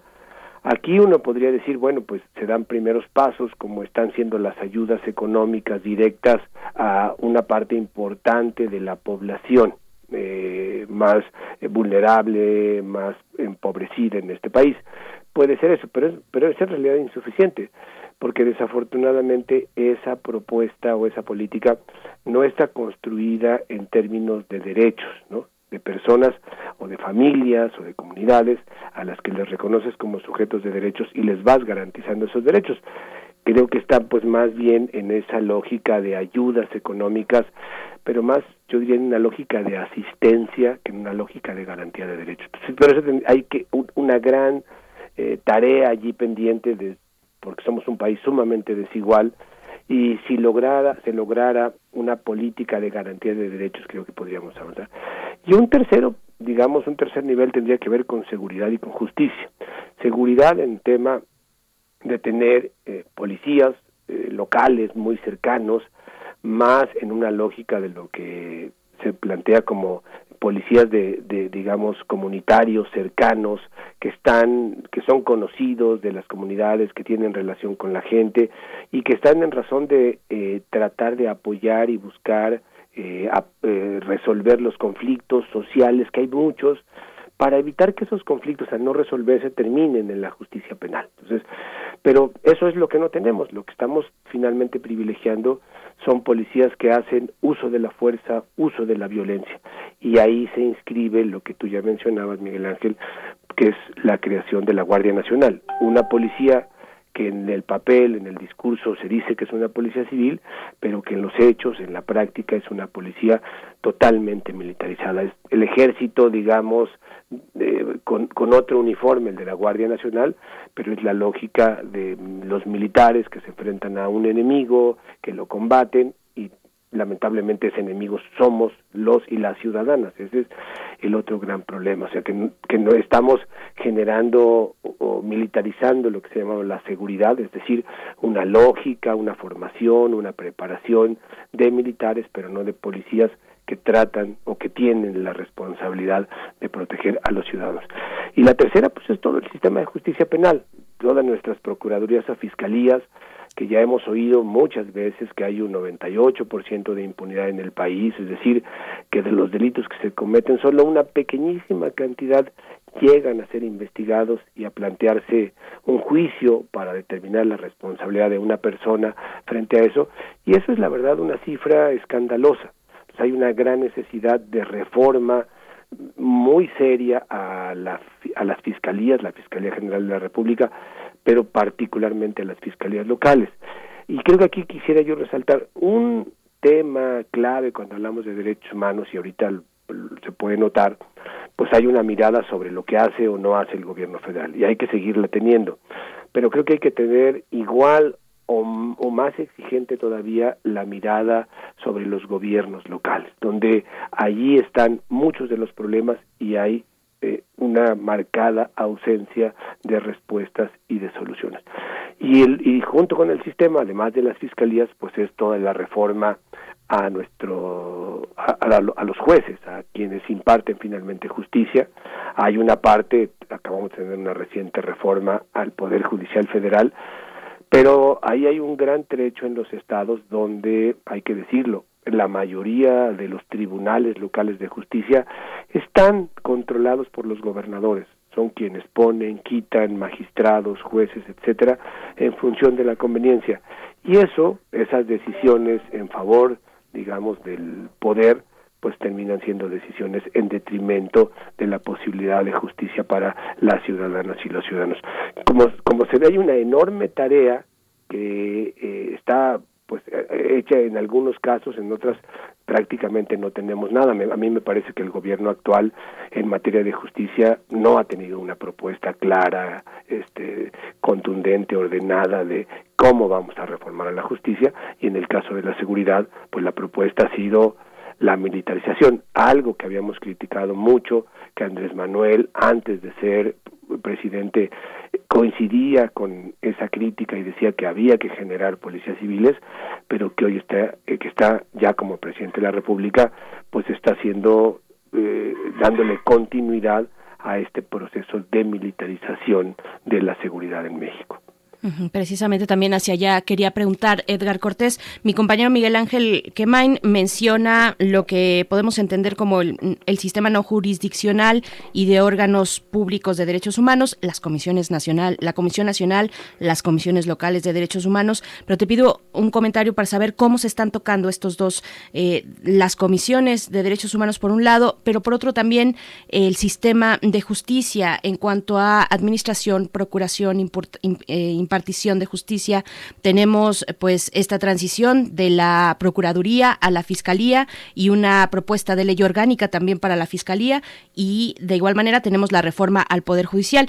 El subsecretario Encinas eh, pues ha dicho que esta iniciativa sobre la Fiscalía eh, pues eh, podría presentar o implicar una subordinación de los organismos autónomos constitucionales hacia eh, precisamente las entidades de la Federación, bueno, particularmente menciona el Ministerio Público, la Fiscalía. ¿Cómo se tocan estos dos ámbitos? Mira, por un lado, en lo, que has mencionado, que es el sistema no jurisdiccional, que serían la Comisión Nacional y las respectivas comisiones estatales de derechos humanos. Ahí yo diría, creo que eh, la Comisión Nacional, después de la llegada de la señora Rosario Piedra como nueva titular, pues la verdad es que se ha notado un serio debilitamiento, yo diría incluso descrédito de la Comisión Nacional, pues con asuntos como la salida de dos de sus visitadores, cuestionando la manera como se está dirigiendo la Comisión Nacional, donde un funcionario que no es la titular en realidad es quien gobierna, donde pues se miran frecuentes eh, errores y fallas por parte de la presidenta, eh, eh, nombramiento de titulares de alguna área de la comisión sin experiencia comprobada para la tarea que se les encomienda. Entonces, y creo que pues también viendo que ha tenido una presencia mucho menos clara, contundente en materia de, defensa de derechos humanos y donde pues igual la respuesta a las exigencias de víctimas de muy distinto tipo pues ha sido muy limitada. Y a nivel de los de los estados de las comisiones estatales, pues yo creo que desde hace mucho tiempo las comisiones estatales a pesar de que tienen ya más de 10 años que formalmente tienen autonomía, la realidad es que a nivel de los estados eso no se ha logrado. Los gobernadores siguen influyendo de manera decisiva para nombrar a los titulares de las comisiones, a los titulares de los y las titulares de las comisiones estatales de derechos humanos, y eso significa pues que estos funcionarios que deberían estar en razón de la defensa de los derechos de la ciudadanía, pues terminan más supeditados y asumiéndose como un empleado más del gobernador en turno. Entonces, creo que este sistema tan grande que tenemos, pues en realidad es un sistema, yo diría, bastante débil y deficiente, ¿no? Esto por un lado. Ahora, por el otro, pues está eh, eh, este proceso de reforma al sistema de justicia, donde hemos hecho varios intentos. En 2008 hubo una reforma al sistema de justicia penal para pasar al sistema acusatorio que se digamos se, se, yo diría está como a medio construir con muchas deficiencias y fallas.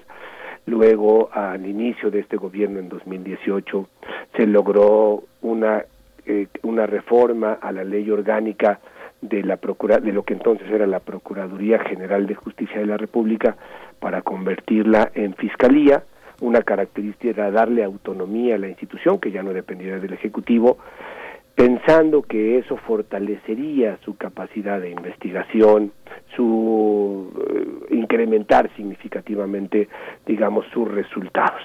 No ha sido así, la verdad es que fue un cambio en la ley, en el papel, pero la Fiscalía General de la República sigue prácticamente funcionando de la misma manera, con pocos resultados, con un manejo político de los casos, los que son mediáticos y exigen una respuesta, hay una atención prioritaria, el resto en realidad no avanzan, en fin. Si uno escucha las críticas, por ejemplo, de las víctimas de desaparición, lo que te van a decir es que sus casos no avanzan, que no hay resultados. Y eso se reproduce en, el nivel de los estados, de tal manera eh, que hoy tienes una pues como decíamos, una impunidad del 98, 99%, donde no hay prácticamente resultados. Y no hay resultados porque los cambios que se necesitan dentro de las fiscalías, que uno fundamental sería que los policías de investigación realmente tengan margen de actuación, se profesionalicen para desarrollar investigaciones, no bajo el control en todo caso bajo la supervisión del Ministerio Público, pero eso no se ha logrado. Los ministerios públicos siguen asumiendo, creyendo que son los que llevan la investigación cuando en realidad los ministerios públicos son abogados, no son investigadores. Y entonces eso ha generado una enorme déficit en la calidad de las de las investigaciones. Entonces, eh, y no, entonces pongo ese ejemplo, podría haber muchos más, pero el tema es que lo que hubo fueron cambio de leyes, pero no cambio en las instituciones para mejorar la calidad de la eh, investigación. Y yo creo que lo hemos visto con mucha evidencia en el caso de los feminicidios, ¿no? O sea, cuántos el, el incremento de los feminicidios y la incapacidad de las fiscalías o procuradurías de realmente dar un resultado en términos de investigación, de determinar quiénes son los responsables y poder aplicarles o conseguir ante un tribunal una sanción adecuada. Entonces, creo que ahí tenemos un enorme déficit y no hay resultados. Recientemente eh, se propuso eh, una reforma, una nueva reforma a la ley orgánica y es una reforma que en términos generales otra vez quiere volver al pasado y creo que es una característica particularmente de la Fiscalía General de la República con su titular, el señor Gersmanero, pues que digamos es un abogado de viejo cuño, ¿no? que añora un ministerio público que tiene fe pública, es decir, que todo lo que hace nadie se lo puede cuestionar, que tiene una secrecía pues casi total de las investigaciones para poder hacer cualquier tipo de tropelía, pues, añora eso, entonces eso significaría, y bueno, y además en esta reforma quieren quitarle responsabilidad a la Fiscalía, a la Fiscalía General de la República en materia de búsqueda de personas desaparecidas es decir, ella ya no tiene, eso es asunto de las comisiones de búsqueda, él, ella no busca, ese es un gran problema. También quieren sacarla de la Junta de Gobierno, del, del mecanismo de protección a defensores y periodistas, este, lo cual se puede discutir, pero en el fondo, cuando se hizo esa ley de periodistas y poner a la Procuraduría entonces, ahora Fiscalía, en esa instancia, era para que la institución se asumiera como corresponsable de lo proteger a defensores y periodistas y en el caso de agresiones poder garantizar una investigación que diera justicia. Entonces es claramente un poco salirse de esa tarea para decir yo no tengo nada que ver, yo solo investigo, aunque en la realidad pues sabemos que no investiga nada. Entonces creo que tenemos esos grandes problemas y yo insistía, ahí creo que hay una de las eh, ausencias de propuesta clara, organizada, lógica, de resultados, de grandes aspiraciones, de gran proyecto de reforma por parte del el gobierno actual. No hay una propuesta en temas de justicia, esa es la verdad. Edgar, también la parte de 2020 se ha señalado en muchos escenarios nacionales e internacionales que ha sido el peor año para los periodistas, pero también la defensa de los derechos humanos, de los periodistas, la protección, los mecanismos de protección eh, eh, eh, desde mi punto de vista, no han alcanzado a, entender gran parte del problema. Veo muchos medios independientes con muchos jóvenes periodistas. he tenido el privilegio y la fortuna de ser profesor de algunos de ellos que son muy jóvenes y ya muy destacados. Por ejemplo, la gente que está en pie de página, que son periodistas muy recién egresados de las escuelas de periodismo todavía muy apoyados, muy sostenidos por sus familias. Pero el problema empieza cuando llegas a los 30, formas una familia, formas una independencia, empiezas a vivir, a generar un patrimonio y no hay nada, no hay nada, no hay nada. ¿Y cómo proteger? Proteger significa reconocer que se tienen que eh, eh, tener límites para desplazarse, para vivir en un lugar con donde se pueda llegar rápido a un servicio médico, a un servicio eh, de apoyo, pero los sueldos también, la situación laboral de los periodistas. A veces se dice, hay que pagarle bien a los ministerios públicos para que no roben, a los políticos para que no roben. ¿Hay que pagarles bien para que no roben? ¿O hay que generar una situación de mayor protección que empieza por una, por una comprensión de lo que es el gremio? Los periodistas, como el eslabón más débil de la cadena, como decía el sociólogo Bourdieu, son ellos, son, son entidades independientes, los dueños, los que hacen negocios, las televisoras privadas, que tienen periodistas, reporteros, que pues tienen, tienen, son voceros de sus propios intereses económicos y políticos. ¿Cómo entender este periodismo independiente, este cuarto poder, esta autonomía del ejercicio periodístico para protegerlo, para que no sean el blanco de los, de los crímenes, este Edgar? Pues igual creo que son eh, eh, estas acciones que tendría que haber como una intervención con como con distintos ámbitos, distintos niveles, ¿no? Creo que uno y ha sido una demanda de los periodistas, digamos como de un digamos mayor diálogo y búsqueda de acuerdos con las empresas periodísticas, porque yo creo que ahí hay que diferenciar entre las empresas periodísticas y los periodistas, ¿no? Como tú decías un poco, las empresas finalmente son eso, empresas que buscan una ganancia, un lucro, eh, obtener el mayor dividendo posible y en, históricamente pues en México eso ha llevado que una manera de hacer viable una empresa periodística pues ha sido estar al servicio del poder, ¿no? vendiendo publicidad, este, en buenos términos con el poder y no jugando el papel pues tal cual de información, de ser críticos, de estar haciendo trabajo de investigación, etcétera. Entonces, y ese y pero esas empresas, bueno, también pues han venido a lo largo del tiempo construyendo o desarrollando un deterioro de las condiciones de los trabajadores, ¿no? Muchos de ellos con cada vez más malos salarios, hemos tenido muchas historias de periodistas en riesgo que cuando están en riesgo la empresa pues los separa, no ya, no quiere sus servicios o los pasa a, a, una digamos a una eh, relación laboral de freelance para no tener responsabilidades etcétera. Entonces creo que ahí hay una parte que tiene que ver con, con la política eh, laboral, las condiciones de trabajo y que se han venido deteriorando. Y creo que aunque es un campo de responsabilidad eh, digamos de las empresas creo que tiene que haber un papel de vigilancia de supervisión de contribuir a la mejora de esas condiciones por parte del Estado. Esa es una parte. Creo que la segunda ya son las responsabilidades propias del Estado pues que tendrían que ver eh, bueno, aquí algo que quiero destacar, porque tú lo mencionaste, pues es todo este periodismo independiente que se ha venido ahora generando en los últimos años, aprovechando pues todas estas eh, posibilidades que nos da la tecnología.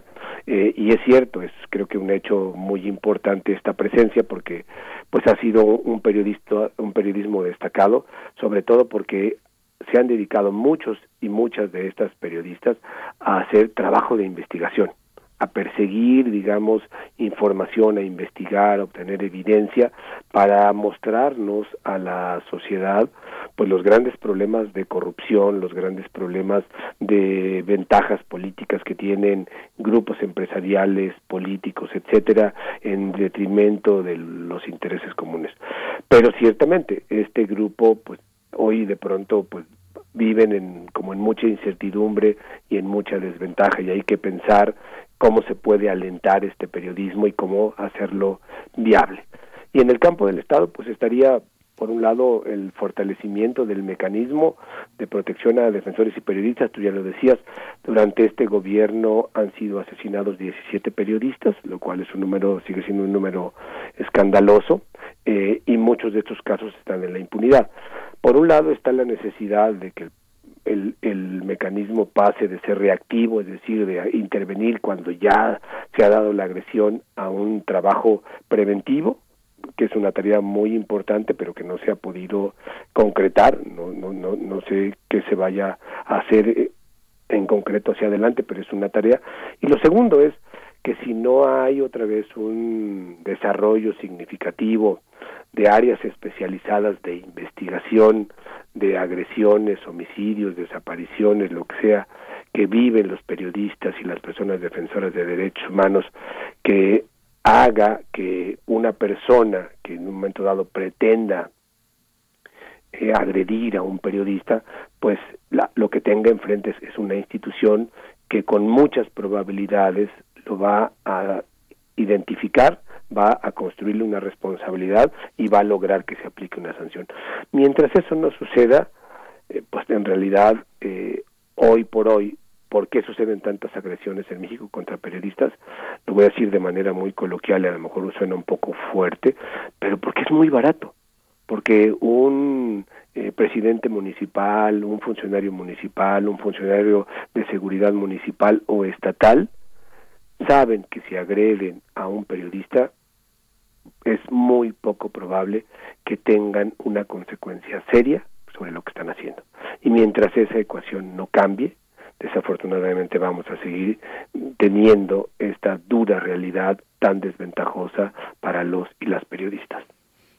Estamos haciendo un balance eh, de los derechos humanos en estos dos años de la actual administración con eh, Edgar Cortés, defensor de derechos humanos, investigador del Instituto Mexicano de Derechos Humanos y Democracia.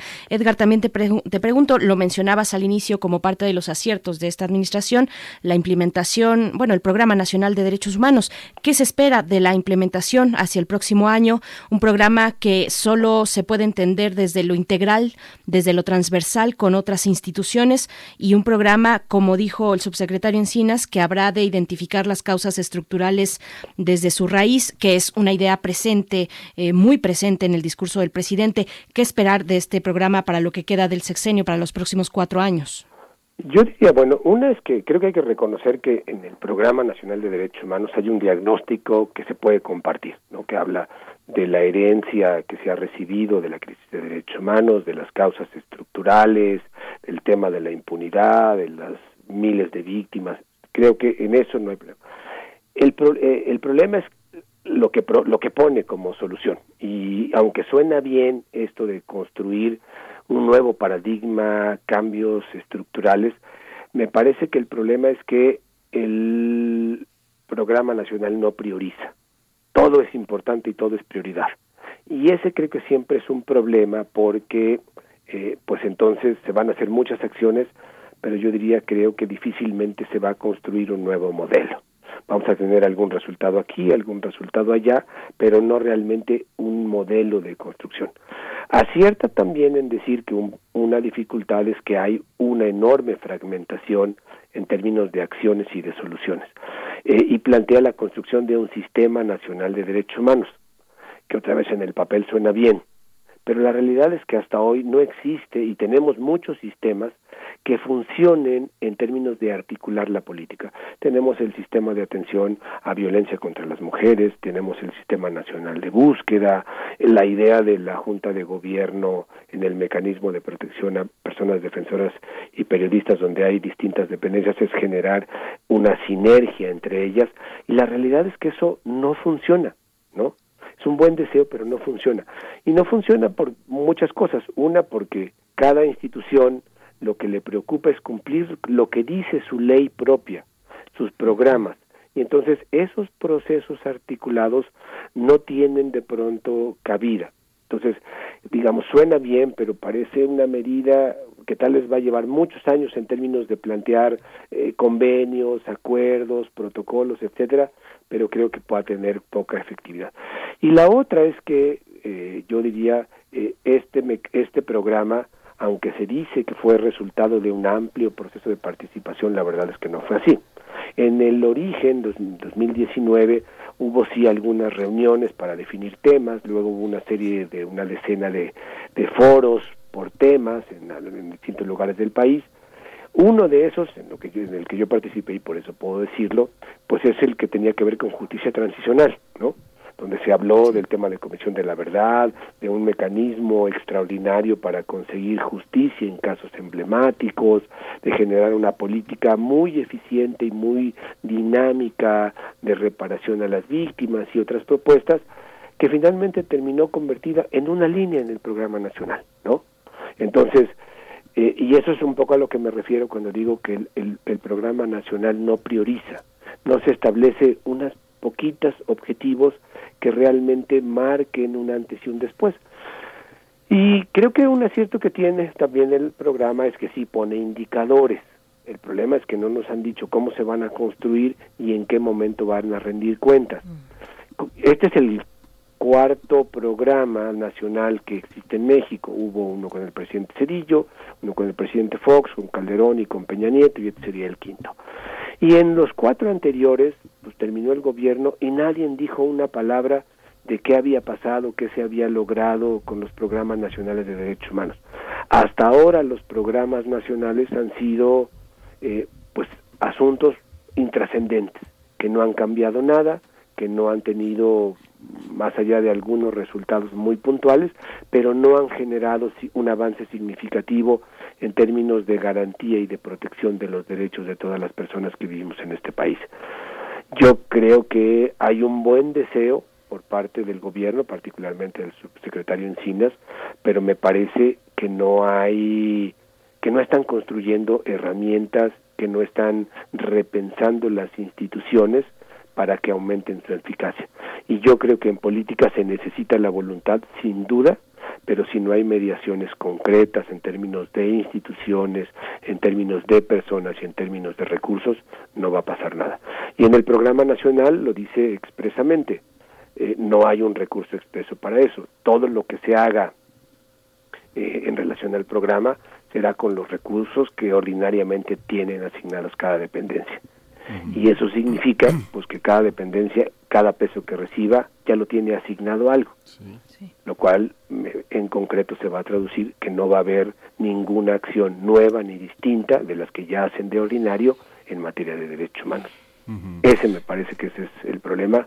Hay un programa, hay un buen deseo, pero me parece que en términos fácticos, concretos, hay poco margen de posibilidad de que veamos, yo diría, cosas innovadoras. Sí. Edgar, bueno, nos acaba el tiempo, tenemos que concluir, pero quisiera hacerte una, última pregunta. Eh, eh, el terreno de la cultura, el terreno de las mujeres y el terreno de los ecologistas ha sido muy cuestionado en esta administración. Sin embargo, es una administración que cuenta con una enorme credibilidad, un enorme apoyo popular, como lo manifestaron en 2018 los votantes por esta transformación de México. Sin embargo, ¿qué hacemos? ¿Qué hacemos con el pasado, con, con, los, con los temas pendientes? Tú consideras, eh, mi compañera Berenice abrió con el tema de Ayotzinapa, ¿tú consideras que realmente ha tenido un tratamiento digno, ejemplar, histórico, del, de, para, colocar a esta administración del lado de la historia, en el sentido de hacer justicia, de reconocer las deudas? Yo, yo, creo que no, digo, el presidente ha sido muy reiterativo en términos de decir ya olvidémonos del pasado, lo que hay que mirar es hacia el frente, y muchos decimos no, o sea, si no nos reconciliamos, si no reconocemos nuestro pasado, difícilmente podemos ir hacia adelante en términos distintos, ¿no? Eh, y por eso hubo un impulso de sociedad civil de plantear pues eso, un proceso de justicia transicional con una comisión de la verdad, un mecanismo extraordinario y más ideas, más propuestas que lamentablemente no prosperó. Creo que lo que hay es un interés, yo diría, muy enfocado a temas como Ayotzinapa, como pasta de conchos, como la guardería ABC, en particular, el subsecretario Encinas tiene un interés sobre el asunto de guerra sucia. Creo que hay un enfoque a casos muy concretos, ya sea porque son mediáticos y hay una exigencia nacional e internacional de que se de que se respondan o creo que en el caso de la guerra sucia pues porque es un movimiento de alguna manera del que al que está anclado la historia personal del subsecretario, lo cual es muy positivo, pero no hay una mirada amplia de reconozcamos, recuperemos la verdad y reconstruyamos. Ahora, creo que frente a esa, digamos, falta de respuesta del el gobierno, pues me parece que la, tarea nos queda en, en, las organizaciones, en los movimientos, en la ciudadanía. Creo que hay una tarea de reconstruir, de contar la historia desde las víctimas, desde lo local, ¿no? Ya tuve oportunidad de hablar con ustedes en otro momento. Nosotros en la organización, en el Instituto Mexicano de Derechos Humanos, hicimos un ejercicio que se llama Dignificando la Memoria, que fue recoger casi 300 testimonios de personas, de, familiares de personas desaparecidas en Veracruz, con un análisis de en qué circunstancias han venido sucediendo esas desapariciones. Es un pequeño esfuerzo de recuperar esta memoria histórica que nos permita reconocer y tratar de construir alternativas. Entonces yo diría frente a lo que no, no hace y tal vez no va a ser el gobierno, creo que se abre una responsabilidad, una necesidad y una oportunidad para la sociedad civil. Edgar Cortés, un último comentario que te pedimos de cierre, eh, solamente para ver, eh, para ponderar qué es lo que viene hacia el próximo año. Por supuesto que los temas son muy amplios y tocan todos los aspectos de la vida pública y social, la violencia de género y la igualdad, las personas desaparecidas, eh, el acuerdo migratorio, las personas desplazadas por impacto ambiental, también los impactos y los resultados de la violencia sobre los más jóvenes, niños, niñas y adolescentes. ¿Qué ver para el próximo año? Pues yo diría que ojalá que tuviéramos una respuesta de prioridades. Yo entiendo que, por ejemplo, en el caso de desaparecidos, una prioridad tendría que ojalá el año próximo se concrete el mecanismo extraordinario de identificación forense, es decir, una área especializada en identificación que empiece a analizar y a identificar los miles de restos que existen en el país para empezar a dar respuesta. Esa me parece que sería una. Creo que la segunda, pues tendríamos que tener un programa, yo diría que al menos en el área de las fiscalías que atiende el tema de feminicidios y violencia contra mujeres tuviera una cualificación, una inversión significativa para desarrollar capacidades y dar respuesta. Me parece que otro elemento tendría que ser eh, el asunto de pues un planteamiento de tal vez también aprovechando el cambio de gobierno en Estados Unidos, un replanteamiento de la política migratoria, donde la Guardia Nacional se deje de ser la, la, instancia de contención y de, impedir la, el tránsito de los migrantes mexicanos hacia los Estados Unidos. Entonces yo diría, ojalá que tuviéramos el año próximo más que muchas pequeñas acciones dispersas, eh, acciones muy enfocadas y concentradas en algunos de los principales problemas para mostrar que se pueden empezar a generar soluciones de fondo, realmente estructurales y no paliativas como en muchos casos han sido. Pues como siempre, Edgar Cortés, te agradecemos esta conversación, tu tiempo generoso que nos compartes y pues nos encontramos, si nos das oportunidad, del próximo año. Te deseamos un feliz cierre de año. Igualmente para ustedes, Berenice y Miguel Ángel, muchas gracias por las distintas ocasiones en que nos hemos podido encontrar y igual les deseo lo mejor y que el año próximo sigan haciendo un trabajo de periodismo de la calidad que lo han venido haciendo este año. Muchas gracias. Mm, al contrario, muchas gracias Edgar Cortés, defensor de derechos humanos, investigador del Instituto Mexicano de Derechos Humanos y Democracia, que nos compartió este balance que siempre se queda el tiempo corto, pues por todas las eh, em, necesidades, las emergencias que existen en un país como este, que ha sido azotado por la violencia durante tantos años. Miguel Ángel, estamos a punto de despedir esta hora. Estamos a punto de despedirnos.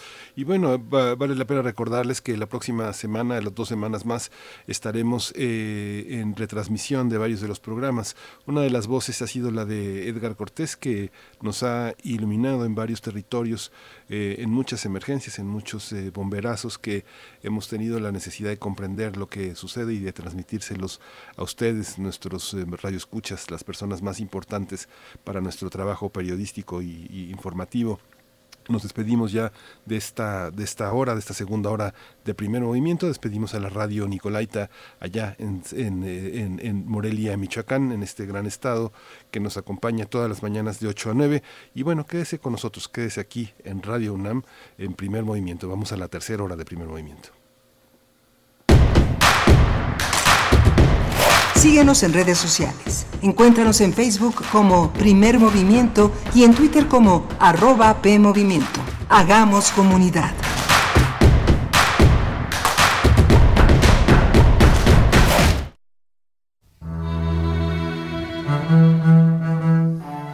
Hechos a mano. Secretos. De edición limitada. Irrepetibles. Distintos. Diversos. Nuevos Afuera de las grandes librerías aún existen los libros. Existen los otros libros. Radio UNAM te invita a continuar con su tradición del Tianguis de la Diversidad Textual en un formato a distancia. Los otros libros. Entrevistas y presentaciones de libros y editoriales alternativas a través de Facebook Live sábados a las 19 horas en la página de Facebook de la sala Julián Carrillo. Si solo leemos lo que todos leen, solo sabremos lo que todos saben. Radio UNAM, Experiencia Sonora. El distanciamiento social y el aislamiento son medidas necesarias para los tiempos que vivimos, y donde el ocio aparece, la cultura llega a sanar. Cultura UNAM pone a tu disposición el programa Cultura UNAM en Casa, una programación variada de actividades a distancia, a las cuales puedes acceder por distintos medios digitales, artes visuales, música, danza, teatro, cine, literatura, cursos, talleres y más. Busca las distintas opciones que hemos preparado para ti en TV UNAM, Radio UNAM y en Cultura UNAM X. En redes sociales estar al tanto de las actividades hashtag Cultura UNAM en casa. Fomentamos el acercamiento social frente al distanciamiento físico. Cultura UNAM.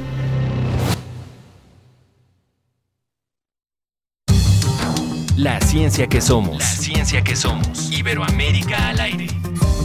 Descubre la ciencia que está presente en tu día a día a través de cápsulas, reportajes, entrevistas y reportes en vivo. Viernes de 10 a 11 horas por el 96.1 FM. La ciencia que somos. Iberoamérica al aire. Una coproducción de Radio UNAM y las direcciones de divulgación de la ciencia y de las humanidades. Saúl llega hasta donde empieza Luisa y donde termina Luisa empieza Sandra. Rafa empieza aquí y Fátima ayuda a que suceda. Manuel quien abre espacio a Elena para que Natalia ayude a Liliana, a Ana y Lidia. Y esta invita a Livia quien se junta con Viviana. Víctor acepta. Y... Para decidir quién va a ocupar los más de 21.000 cargos que se elegirán en las elecciones de 2021, tenemos que estar todas y todos. Es importante, tienes que estar. Este 2021 contamos todas, contamos todos. INE. En esta época tan difícil que estamos viviendo, la música es un bálsamo para el espíritu. Soy Ana Lara y los invito a que escuchen la música que hacemos los compositores aún en el encierro en Hacia una nueva música todos los miércoles a las 18 horas, por supuesto, en Radio Una. Experiencia sonora.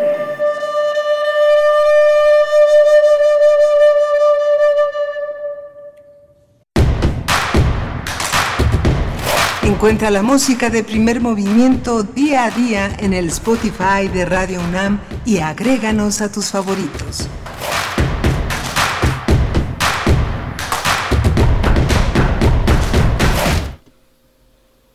Estamos ya de vuelta en primer movimiento. Bienvenidas, gracias, bienvenidos.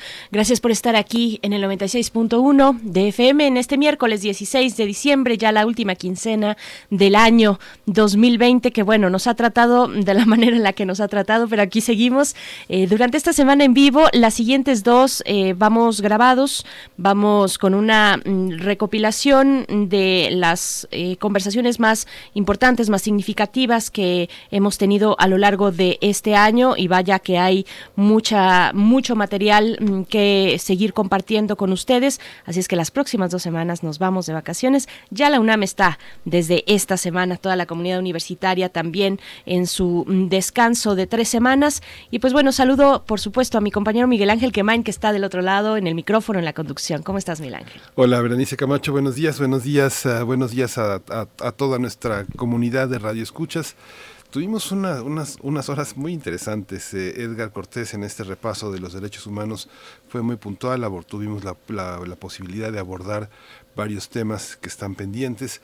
Abrimos esta mañana con cultura, también un tema pendiente. Berenice Camacho señalaba la renuncia de Natalia Toledo una funcionaria, eh, nunca había tenido Natalia un puesto de ese nivel tan importante, tan de, gestión tan directa de los recursos y las posibilidades de la cultura. Es significativa su renuncia, pues tal vez anuncia otros movimientos. Lo cierto es que las cabezas de los periódicos, de los medios, eh, frente a la comparecencia que tuvo Alejandra, Alejandra Frausto, que la tundieron, que le pegaron, que la hundieron, este, etcétera, lo que refleja es un, desinterés todavía en la, en la, por la, de la cuarta transformación por la cultura. No hay un liderazgo, no hay una persona que esté al frente. Eh, Alfonso Suárez del Real dejó la Secretaría de Cultura Capitalina y sigue un encargado de despacho. Eso es la muestra de, no, no por quien esté, que es una persona que conoce y es una persona con una, una, una, dignidad de funcionario y cultural como persona, pero no hay un liderazgo, no les importa, no hay ningún interés. El sistema de teatros quedó opacado, la pandemia opacó muchas cosas y no hay un liderazgo, Berenice, semejante al que tiene Luis Alcalde en trabajo. Marcelo Ebrard en Relaciones Exteriores, María Luisa Albores, que eh, ahora está al frente de la Secretaría de Medio Ambiente, pero que estuvo Víctor Toledo, que renunció, pero finalmente son figuras que son muy importantes, Román Meyer, eh, son Graciela Márquez en Economía, que ahora va a ocupar tal vez una de las piezas fundamentales en el Consejo del INEGI, que, que tiene que tener un equilibrio según el presidente. No hay ese liderazgo en cultura, no, no, no, no les interesa. Dejaron sola a Alejandra Frausto frente a una comunidad cultural muy demandante que en parte eh, el presidente desconfía de una buena parte del sector cultural. Entonces, esta, este es algo que se tiene que, que que se tiene que pensar. Yo creo que es algo que fundamentalmente nuestra universidad tiene que contribuir a, orientar esa, ese, ese, trabajo y, justamente es lo que ha hecho la coordinación eh, de difusión cultural en estos últimos meses, eh, contribuir a un diagnóstico, contribuir a, que las voces sean escuchadas, que es lo más importante, es escuchar y, ser, y, escuchar a los otros y, decir lo que se tiene que decir de una manera fuerte y muy clara. Así es, bueno, solo para cerrar también este comentario, eh, estuvimos hablando de distintos mm, colectivos que se articulan en torno a mm, eh, pues estas cuestiones. No vivimos de aplausos, es uno de ellos, pero está MOCAM, está capítulo 3000 de Limba, hay varios más que se están articulando, muchos de ellos, el caso de No vivimos de aplausos, que son 11 organizaciones que representan a podrían ser miles mm, de, personas que trabajan en la cultura, pues lo que piden precisamente una de las cuestiones o de sus peticiones es la renuncia de la titular de cultura Alejandra Frausto y bueno, pues sí, así estamos. Otra cuestión también se han pronunciado sobre el cierre que ya se anunció esta semana, cierre de museos, por supuesto ante la pandemia eh, y como medida mm, de salud, el cierre de museos, de teatros y de cines en Ciudad de México, eh, pero que parece esta medida que es necesaria bajo las condiciones eh, sanitarias en las que estamos, una medida que no viene acompañada de un soporte para las y los trabajadores de estos recintos. Así es que bueno, todavía hay mucho por ver hacia el cierre de este este año y el inicio del próximo con la cuestión del arte, Miguel Ángel. Sí, sí, es una parte. Estos colectivos a los que te refieres son cerca de 4.600 registrados. Están en todo el país y desgraciadamente su demanda fundamentalmente tiene que ver nada más con, con la parte laboral, ¿no? Con que se sienten, hay una parte en la que no se sienten... Eh, cobijados por un sistema que los contrata por honorarios, que no les da prestaciones. Hay muchos accidentes que, que tienen que ver con lo laboral, que no son, que no son retribuidos, que no son solucionados. Esta parte es muy importante. Hay otra parte que es capítulo 3000, que no está aliada, desgraciadamente, tampoco con esta demanda de muchos colectivos que animan faros, que animan casas de cultura, que son muy importantes, son profesores, son animadores, maestros de música, maestros de teatro, pero el capítulo 3000 también solo ve la contratación, solo ve la basificación. Hay una parte que la cultura es mucho más que eso, es, la enseñanza, es la incorporación a una, tradición, los espacios, es, es, mucho más que, lo que están demandando los colectivos, aunque los colectivos han puesto en jaque justamente por el desprecio con el que han sido tratados, las mentiras que les han dicho para, para, este, para que se calmen. ¿no? No, no, podemos vivir calmando a la gente, hay que responder a las demandas y eso es algo que queda pendiente dentro del sistema cultural. Así es, este tratamiento hacia los colectivos, ya nada más para cerrar, ahora sí, que, sorprendió mucho hace unos días con esta develación de pronto de un pantallazo eh, de un chat de WhatsApp de titulares de cultura, funcionarios y funcionarias de cultura, un chat titulado Desactivación de colectivos. Bueno, eso fue, si ya estábamos eh, en condiciones complejas de tensión, pues esto vino a prender una mecha todavía más importante. Con esto vamos a cerrar el tema por el día de hoy, pero nos vamos ya con la poesía necesaria. Vámonos. Primer movimiento. Hacemos comunidad. Es hora de Poesía Necesaria. Coral Bracho nació en Ciudad de México. Ella es poeta, traductora y académica de la UNAM. Es un, pues, un gran referente de la literatura mexicana. Algunos de sus poemas han sido traducidos al inglés y al francés también. Una autora multipremiada. Y hace precisamente un año, justo en diciembre del año pasado, se publicó la poesía reunida de Coral Bracho en ediciones Era, si no estoy equivocada. El poema que vamos a escuchar, bueno, se encuentra en el número de julio de la revista de la universidad, un número dedicado al sexo. Así es que bueno, vamos a ver eh, este, lo que van a escuchar. Este poema se titula En la humedad cifrada de la autora Coral Bracho. Lo encuentran, ya encuentran la liga en nuestros, en nuestras redes sociales, pero también se pueden dirigir a la revista de la universidad en su número de julio. En la humedad cifrada. Oigo tu cuerpo con la avidez abrevada y tranquila de quien se impregna, de quien emerge, de quien se extiende saturado, recorrido de esperma, en la humedad cifrada, suave oráculo espeso, templo, en los limos, embalses tibios, deltas de su origen, bebo, tus raíces abiertas y penetrables, en tus costas lascivas, cieno bullente, landas, los designios musgosos, tus sabias densas, parva de lianas ebrias, huelo en tus bordes profundos, expectantes las brasas de tus albas, de tus selvas suntuosas, las vertientes, oigo tu semintáctil, los veneros, las larvas, ábside fértil, toco en tus ciénegas vivas, en tus lamas, los rastros de tu fragua envolvente, los indicios, abro en tus, en tus muslos ungidos, resumantes, escanciados de luz, oigo en tus légamos agrio, a tu orilla, los palpo, los augurio, siglas inmersas, blastos, en tus atrios, las huellas vítreas, las libaciones, glebas fecundas, los hervideros.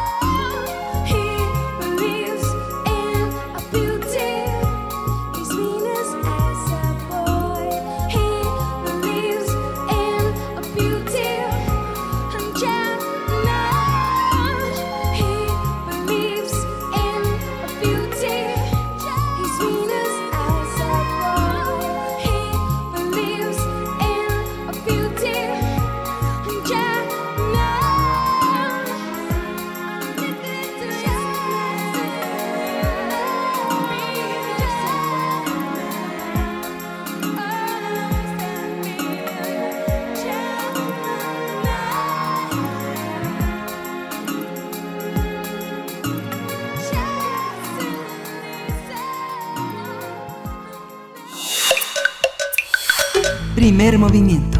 Hacemos comunidad. La mesa del día. En México, las cifras oficiales indican que entre 10 y 11 mujeres son asesinadas cada 24 horas por razones de género.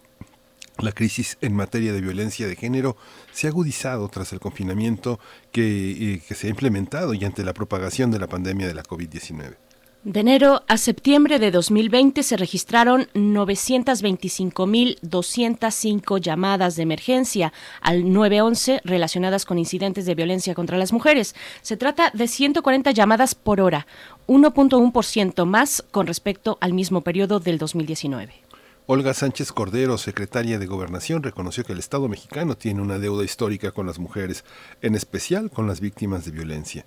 En el marco del Día Internacional de la Eliminación de la Violencia contra la Mujer, que se conmemoró el pasado 25 de noviembre, la funcionario dijo que el gobierno federal no permitirá la impunidad.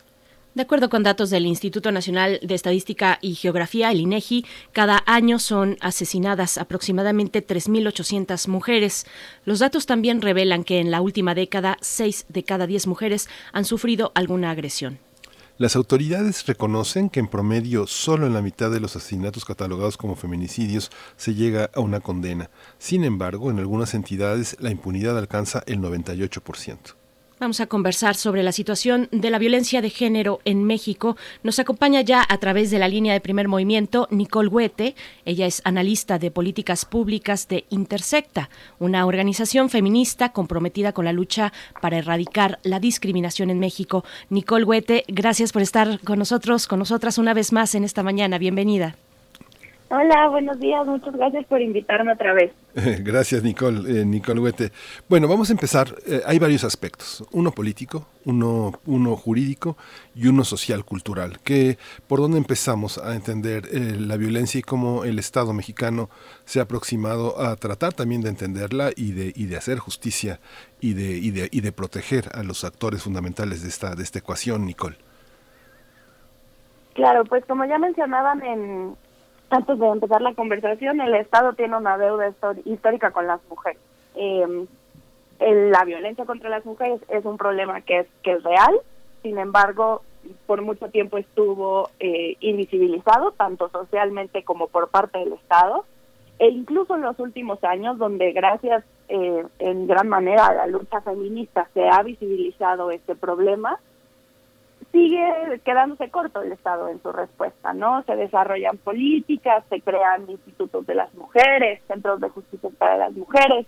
Sin embargo, lo que vemos es que este problema sigue y, y no solo sigue, sino va en aumento. Y particularmente en el contexto de la pandemia, el Estado se ha quedado muy corto en su respuesta ante las necesidades de las mujeres que están viviendo violencia eh, en sus hogares, pero también fuera de ellos. Entonces sí, lo que tenemos es una deuda de, ya no digamos décadas, sino de, siglos, ¿no? De, desde que somos país. Eh, y el problema es que precisamente en estos momentos no solamente seguimos con esa deuda que no hemos logrado saldar, sino que además estamos eh, viendo que se minimiza la violencia, ¿no? Y que y que al menos desde presidencia no se reconoce esta violencia como una violencia particular y más bien se trata de insertar en estas dinámicas de, de fraternidad familiar, que lo hemos escuchado bien, de hablar de que la familia es la primera y mejor institución de seguridad social que tiene este país, o sea, como que la narrativa que tenemos actualmente hace eso, no solamente no, no apoya a las mujeres y reconoce el problema, sino que lo invisibiliza. Nicole, bueno, se trata de una realidad muy compleja que se expresa en todo, prácticamente en todo, el tema de las mujeres, en todos los ámbitos de la vida pública y de la vida privada. Yo te pregunto, si encuentras, si detectas y cuáles son los aciertos eh, que ha tenido esta administración. Vamos a hablar del nivel federal, aunque eh, también, por supuesto, obligadamente tenemos que hablar de los, de los gobiernos locales, del tema de la activación de la alerta por feminicidio, el caso de Puebla, por ejemplo, en fin, de la eh, también legalización del aborto, pero encontramos a nivel federal eh, aciertos. Por ejemplo, hay nombramientos, tuvimos nombramientos de gabinete federal a los que se le tuvo altas expectativas. El caso de la secretaria de Gobernación, Olga Sánchez Cordero, encabezando esa lista. ¿Qué eh, mm, acciones, qué aciertos puedes destacar de la administración pública en el tema, en el tema de las mujeres? Creo que es difícil hablar de aciertos, porque si bien, por ejemplo, eh, vemos que ha habido más dinero en el anexo 13, que el anexo 13 del presupuesto es precisamente el que promueve la igualdad entre hombres y mujeres, en realidad cuando miramos al detalle hay más dinero porque se metieron los programas eh, estrella de este piloto, las políticas estrella de este eh, de esta administración como jóvenes construyendo el futuro, las becas para eh, para estudiantes, los apoyos para personas mayores, todo eso se metió en el anexo 13, ¿no? Entonces, lo que nos ha pasado es que si lo vemos por encimita, parece que hay avances, y creo que es un poco lo que pasó con los nombramientos en el gabinete, ¿no? O sea, viéndolo muy superficialmente, parecía una buena noticia, pero en la realidad no estamos viendo eh, los cambios que, que prometían estas, estos gabinetes paritarios, eh, este aumento en el presupuesto. Al contrario, estamos viendo, y lo denunciaron la Red Nacional de Refugios y otras organizaciones, estamos viendo que organizaciones eh, de mujeres y para mujeres se están quedando sin presupuesto, que no, no se está atendiendo el problema, perdón, el problema de la violencia como se debería, estamos viendo que no dejamos de ver eh, números de asesinatos de mujeres que crecen, digo, estamos viendo tasas ligeramente más bajas que el año pasado para algunos meses de 2020, pero bueno, con todos los cambios de la pandemia, eh, es preocupante que no veamos eh, una reducción, o al menos una reducción importante. Entonces, en realidad, hablar de aciertos a mí me parece difícil y esto me preocupa, porque creo que, que las personas que hace un poco más de dos años eh, confiaron en este proyecto, en parte confiaban porque veían una oportunidad para avanzar derechos de las mujeres que no se ha materializado. Nicole, tú, tú observas, digamos que eh, frente a esta, frente a esta postura que, que ahora observas, tú piensas que desde el aparato legislativo, desde lo que se consideran los adversarios, los opositores, el PAN, el PRI, los, los, el PRD, ha tenido este, iniciativas mejores que las que ha propuesto el propio gobierno y las que ha, ha propuesto Morena. ¿Hay iniciativas que debamos escuchar, que debamos implementar que vengan del PRI, que vengan del PAN?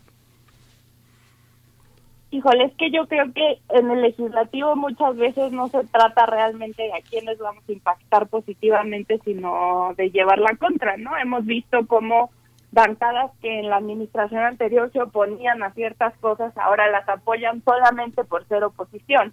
Em, algo que nosotras hemos visto y que sí hemos eh, llamado la atención porque es un tema que trabajamos y que ya hemos conversado en este espacio con ustedes, es el tema de la prisión preventiva oficiosa, que en ese caso, por ejemplo, sí hemos visto eh, a, bancadas de la oposición que, que apoyan eh, nuestra visión de que no deberíamos de tener prisión preventiva oficiosa, de que no se debería de ampliar el catálogo de delitos y que como ya hemos hablado aquí, eh, afecta también desproporcionadamente a las mujeres, ¿no? O sea, la violencia contra las mujeres no es solo la que la que vemos comúnmente, la que sucede en las casas, eh, la que el perpetrador es la pareja, esa es la que tenemos más visibilizada, pero la realidad es que hay otras violencias contra las mujeres, eh, incluso violencias que está ejerciendo el Estado directamente eh, y que tenemos invisibilizadas, pero en realidad la rebatinga en el Congreso, eh, pues son buenas intenciones, ¿no? Y eso también es importante decirlo. Una política pública sin un presupuesto para hacerla operable y para garantizar que en realidad está cumpliendo con sus objetivos, pues muchas veces se queda en el papel, porque tenemos leyes magníficas, ¿no? Tenemos la Ley General de Acceso de las Mujeres a una vida libre de violencia y esta ley es muy buena, si lo vemos diríamos, no, pues el problema, tenemos las mujeres en México. El problema es que no se aplica. Y parte por qué no se aplica es porque no tenemos eh, los recursos como país para hacerla una realidad. Bueno, hablas, por supuesto, de lo que ocurre dentro del legislativo. Hemos visto que el feminicidio, eh, en las reformas al Código Penal, el feminicidio tendría un tratamiento de delito grave, que, que no es necesariamente el término adecuado esto de delito grave, pero bueno, que amerita penas eh, más altas o bueno, eh, prisión en más número de años. Y te pregunto, Nicole, la justicia y la violencia de género, ¿qué falta en ese sentido? ¿Qué falta en los estados, por ejemplo, para atender la grave crisis de feminicidios que tenemos en los distintos estados de la República? Pues yo creo que si yo tuviera la respuesta ya podríamos haber resuelto el problema, pero tenemos pista y esto es lo importante. Eh, de entrada, y esto es algo que nosotras hemos trabajado y que estoy casi segura que conversé con ustedes, no solamente es la violencia que mata a las mujeres en sus casas. Estamos viendo como nunca antes en los últimos años una cantidad de mujeres que mueren en el espacio público y que mueren por arma de fuego. A seis de cada diez mujeres este año y el pasado las mataron con un arma de fuego. ¿Por qué digo esto? Porque entonces parte del problema, si lo queremos atender, es hablar de control de armas. Y eso es un tema que en México en realidad no hablamos, que nos parecería ajeno. Otro tema es las mujeres se ven impactadas negativamente por la estrategia de seguridad que tenemos hoy en día, que es militarizada. Los homicidios de mujeres crecen en los lugares donde hay enfrentamientos entre las Fuerzas Armadas y supuestos grupos delictivos.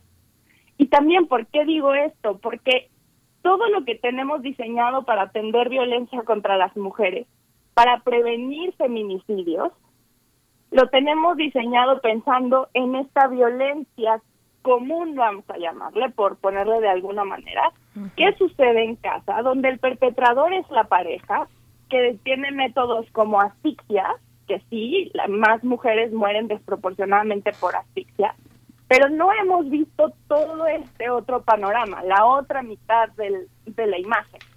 Y si no desarrollamos también estrategias para prevenir esta parte, vamos a seguir viendo números de asesinatos de mujeres como los que hemos visto hasta ahora. Y me gustaría nada más aclarar por qué hablo de asesinatos de, mujeres de mujeres porque con los datos disponibles no sabemos cuántos feminicidios hay en México. Esto es muy grave. No podemos medir adecuadamente el problema. Entonces, ¿cómo vamos a poder diseñar estrategias para combatirlo? Claramente lo que estamos haciendo no ha funcionado. Necesitamos cambiar las estrategias, fortalecerlas, pero necesitamos partir de un diagnóstico adecuado y por el momento no lo tenemos. Entonces, ¿qué podemos hacer? desde el trabajo de Intersecta, nosotras pensamos que lo primero es que necesitamos saber, en efecto, cuánta violencia viven las mujeres, cuántas mujeres son víctimas de feminicidio y además de esto, mirar toda la imagen y entender que necesitamos estrategias, sí para la violencia que sucede en casa, pero también para la violencia que sucede en las calles.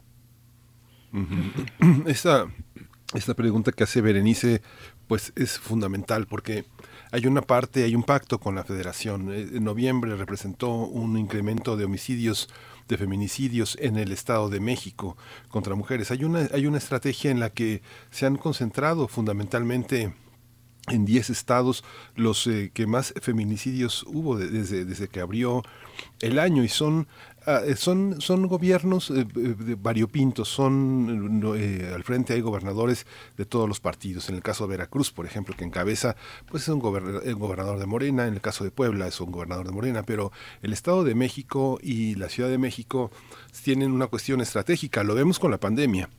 El tema de la pandemia ha sido un aspecto muy fuerte. Lo hablábamos hace un rato con Edgar Cortés en materia de derechos humanos. ¿Por dónde empezar a trabajar este aspecto? ¿Qué tanto tienen, qué tanto juego tienen las fiscalías de los estados para resolver este tema? Cuando se habla de feminicidios dicen, ah, el gobierno aumentaron en este gobierno, en la cuarta transformación no ha sido menos, pero las fiscalías de los estados han sido un papel fundamental y lo vemos en las luchas de las mujeres, en las marchas, en la toma de plazas, donde señalan a la fiscalía, a las fiscalías locales, como un instrumento ineficaz, ¿no? Ineficaz, revictimizador y, y machista en muchos casos, ¿no? ¿Cómo lo ves, Nicole? Sí, eh, son muchas piezas del rompecabezas y una claramente son las fiscalías. Las fiscalías tienen varios temas. De entrada estamos en una crisis de violencia nunca antes vista en este país. Entonces la cantidad de trabajo que tienen las fiscalías es impresionante. Y tienen una cantidad de trabajo impresionante y no tienen ni los recursos, ni las manos, ni la capacitación muchas veces, ¿no? O sea, es una combinación de factores que resulta en algo muy negativo, que es que no se resuelvan los casos, ¿no? El problema de, la impunidad en México tampoco es nuevo, eh, pero sí es importante decir que, pues sí, no tienen muchas veces perspectiva de género, las mujeres que llegan a presentar una denuncia no reciben eh, la atención que deberían, se les revictimiza, eh, en tiempos de pandemia todavía peor, ¿no? Eh, supimos a través de monitoreos que hacen otras organizaciones de sociedad civil que estaban negándole a las mujeres recibirles una denuncia si no era casi que tentativa de feminicidio, porque decían, señora, estamos en una pandemia, regrésese a su casa. Entonces, sí, por supuesto, tenemos un problema y parte del tema tendría que ser cómo fortalecemos a las fiscalías pero creo que también tenemos que apostarle a la prevención, porque las fiscalías entran cuando ya sucedió el delito, cuando ya sucedió el asesinato. ¿Qué vamos a hacer para no llegar ahí? Y, y mucho de eso tiene que ver con cambiar dinámicas sociales que, como ya hablábamos al inicio, tienen siglos.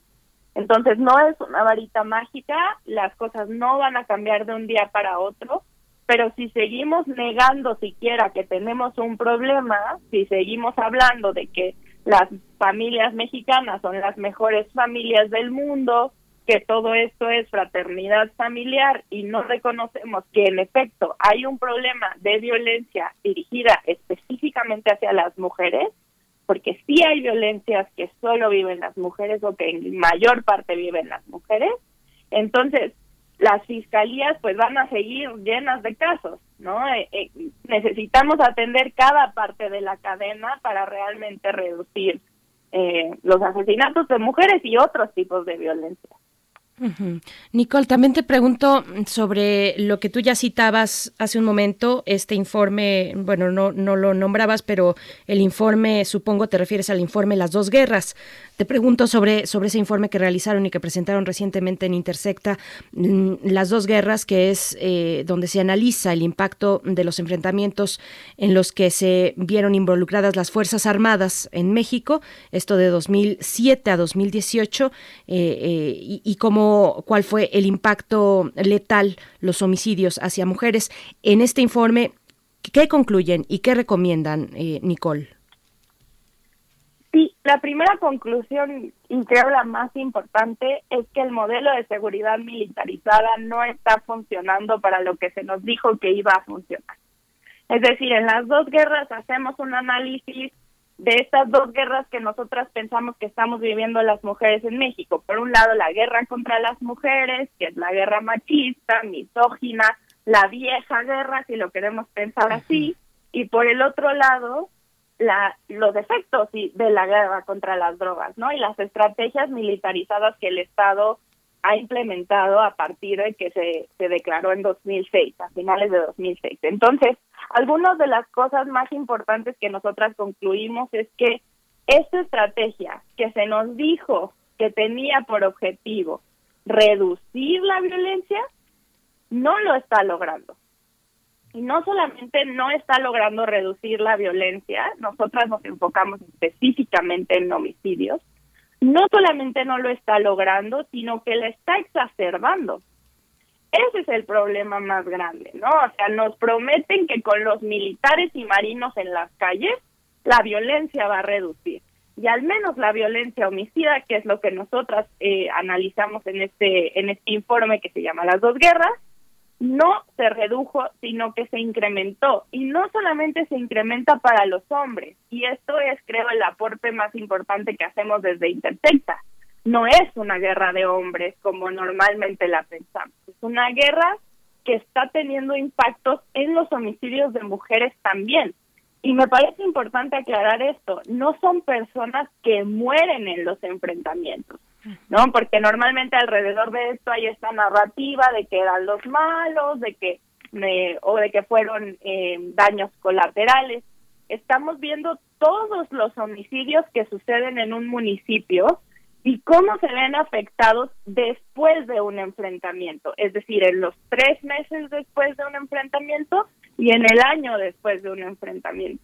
Y lo que vemos es que todos suben. Y para el caso de las mujeres, en el largo plazo, con las sedenas, suben incluso homicidios en vivienda y homicidios sin arma de fuego.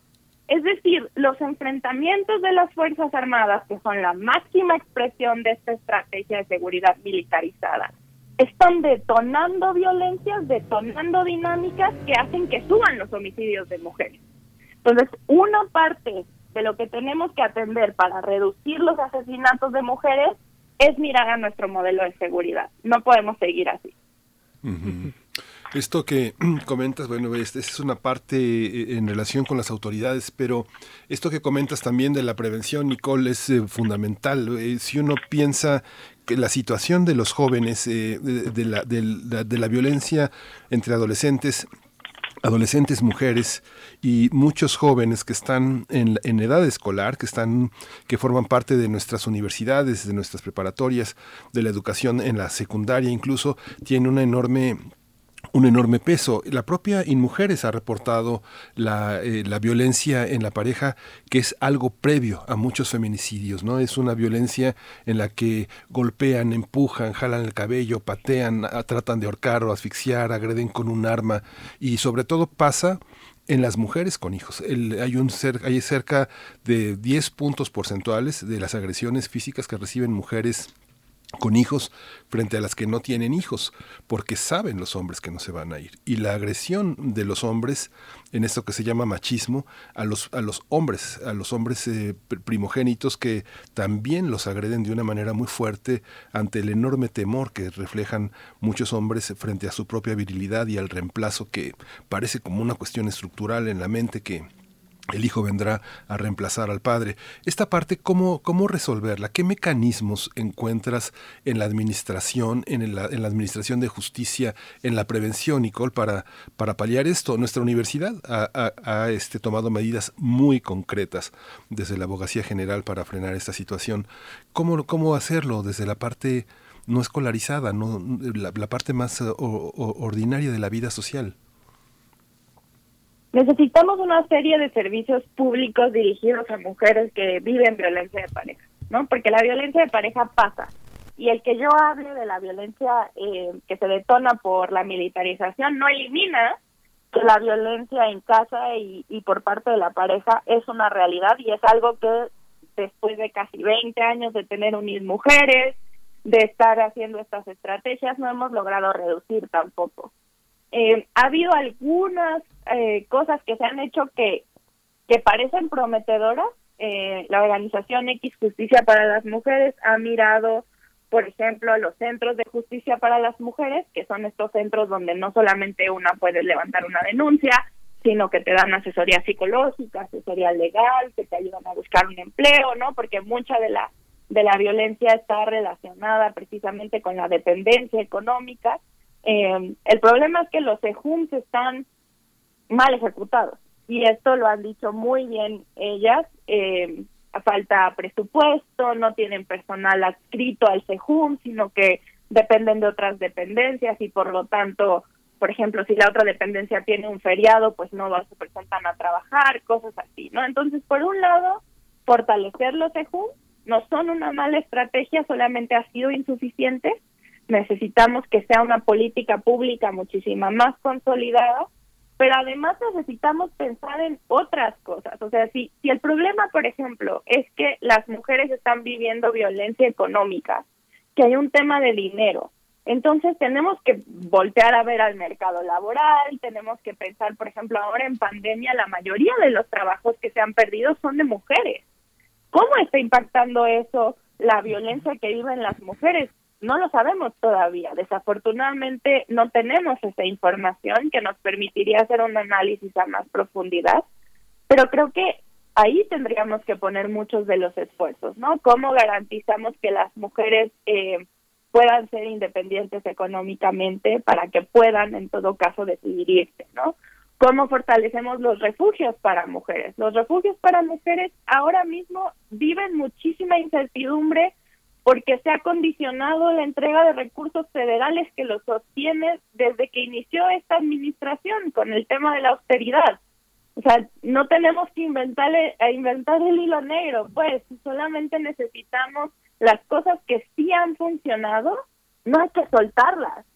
Y eso es lo que está haciendo esta administración. Entonces necesitamos las demás organizaciones, las demás personas, seguir exigiendo que esto no pase que los refugios tengan su presupuesto y que tengan un presupuesto adecuado para la cantidad de mujeres que están atendiendo en la pandemia, que son muchas más que las que atendían antes de la pandemia, que otros mecanismos como las casas de las mujeres indígenas y afromexicanas tengan también su presupuesto porque también se los quitaron y ellas son las primeras en dar atención a mujeres indígenas y afromexicanas eh, en temas de salud sexual y reproductiva, de salud materna, pero también de violencia contra las mujeres, ¿no? Tenemos que exigir que se consoliden los EJUMS, que haya más, porque muchas veces solo hay uno y está en la capital de los estados, o sea, hay muchas cosas que podemos seguir exigiendo, pero todo pasa por eh, presupuesto, y en un tiempo de crisis, pues es difícil tener ese presupuesto.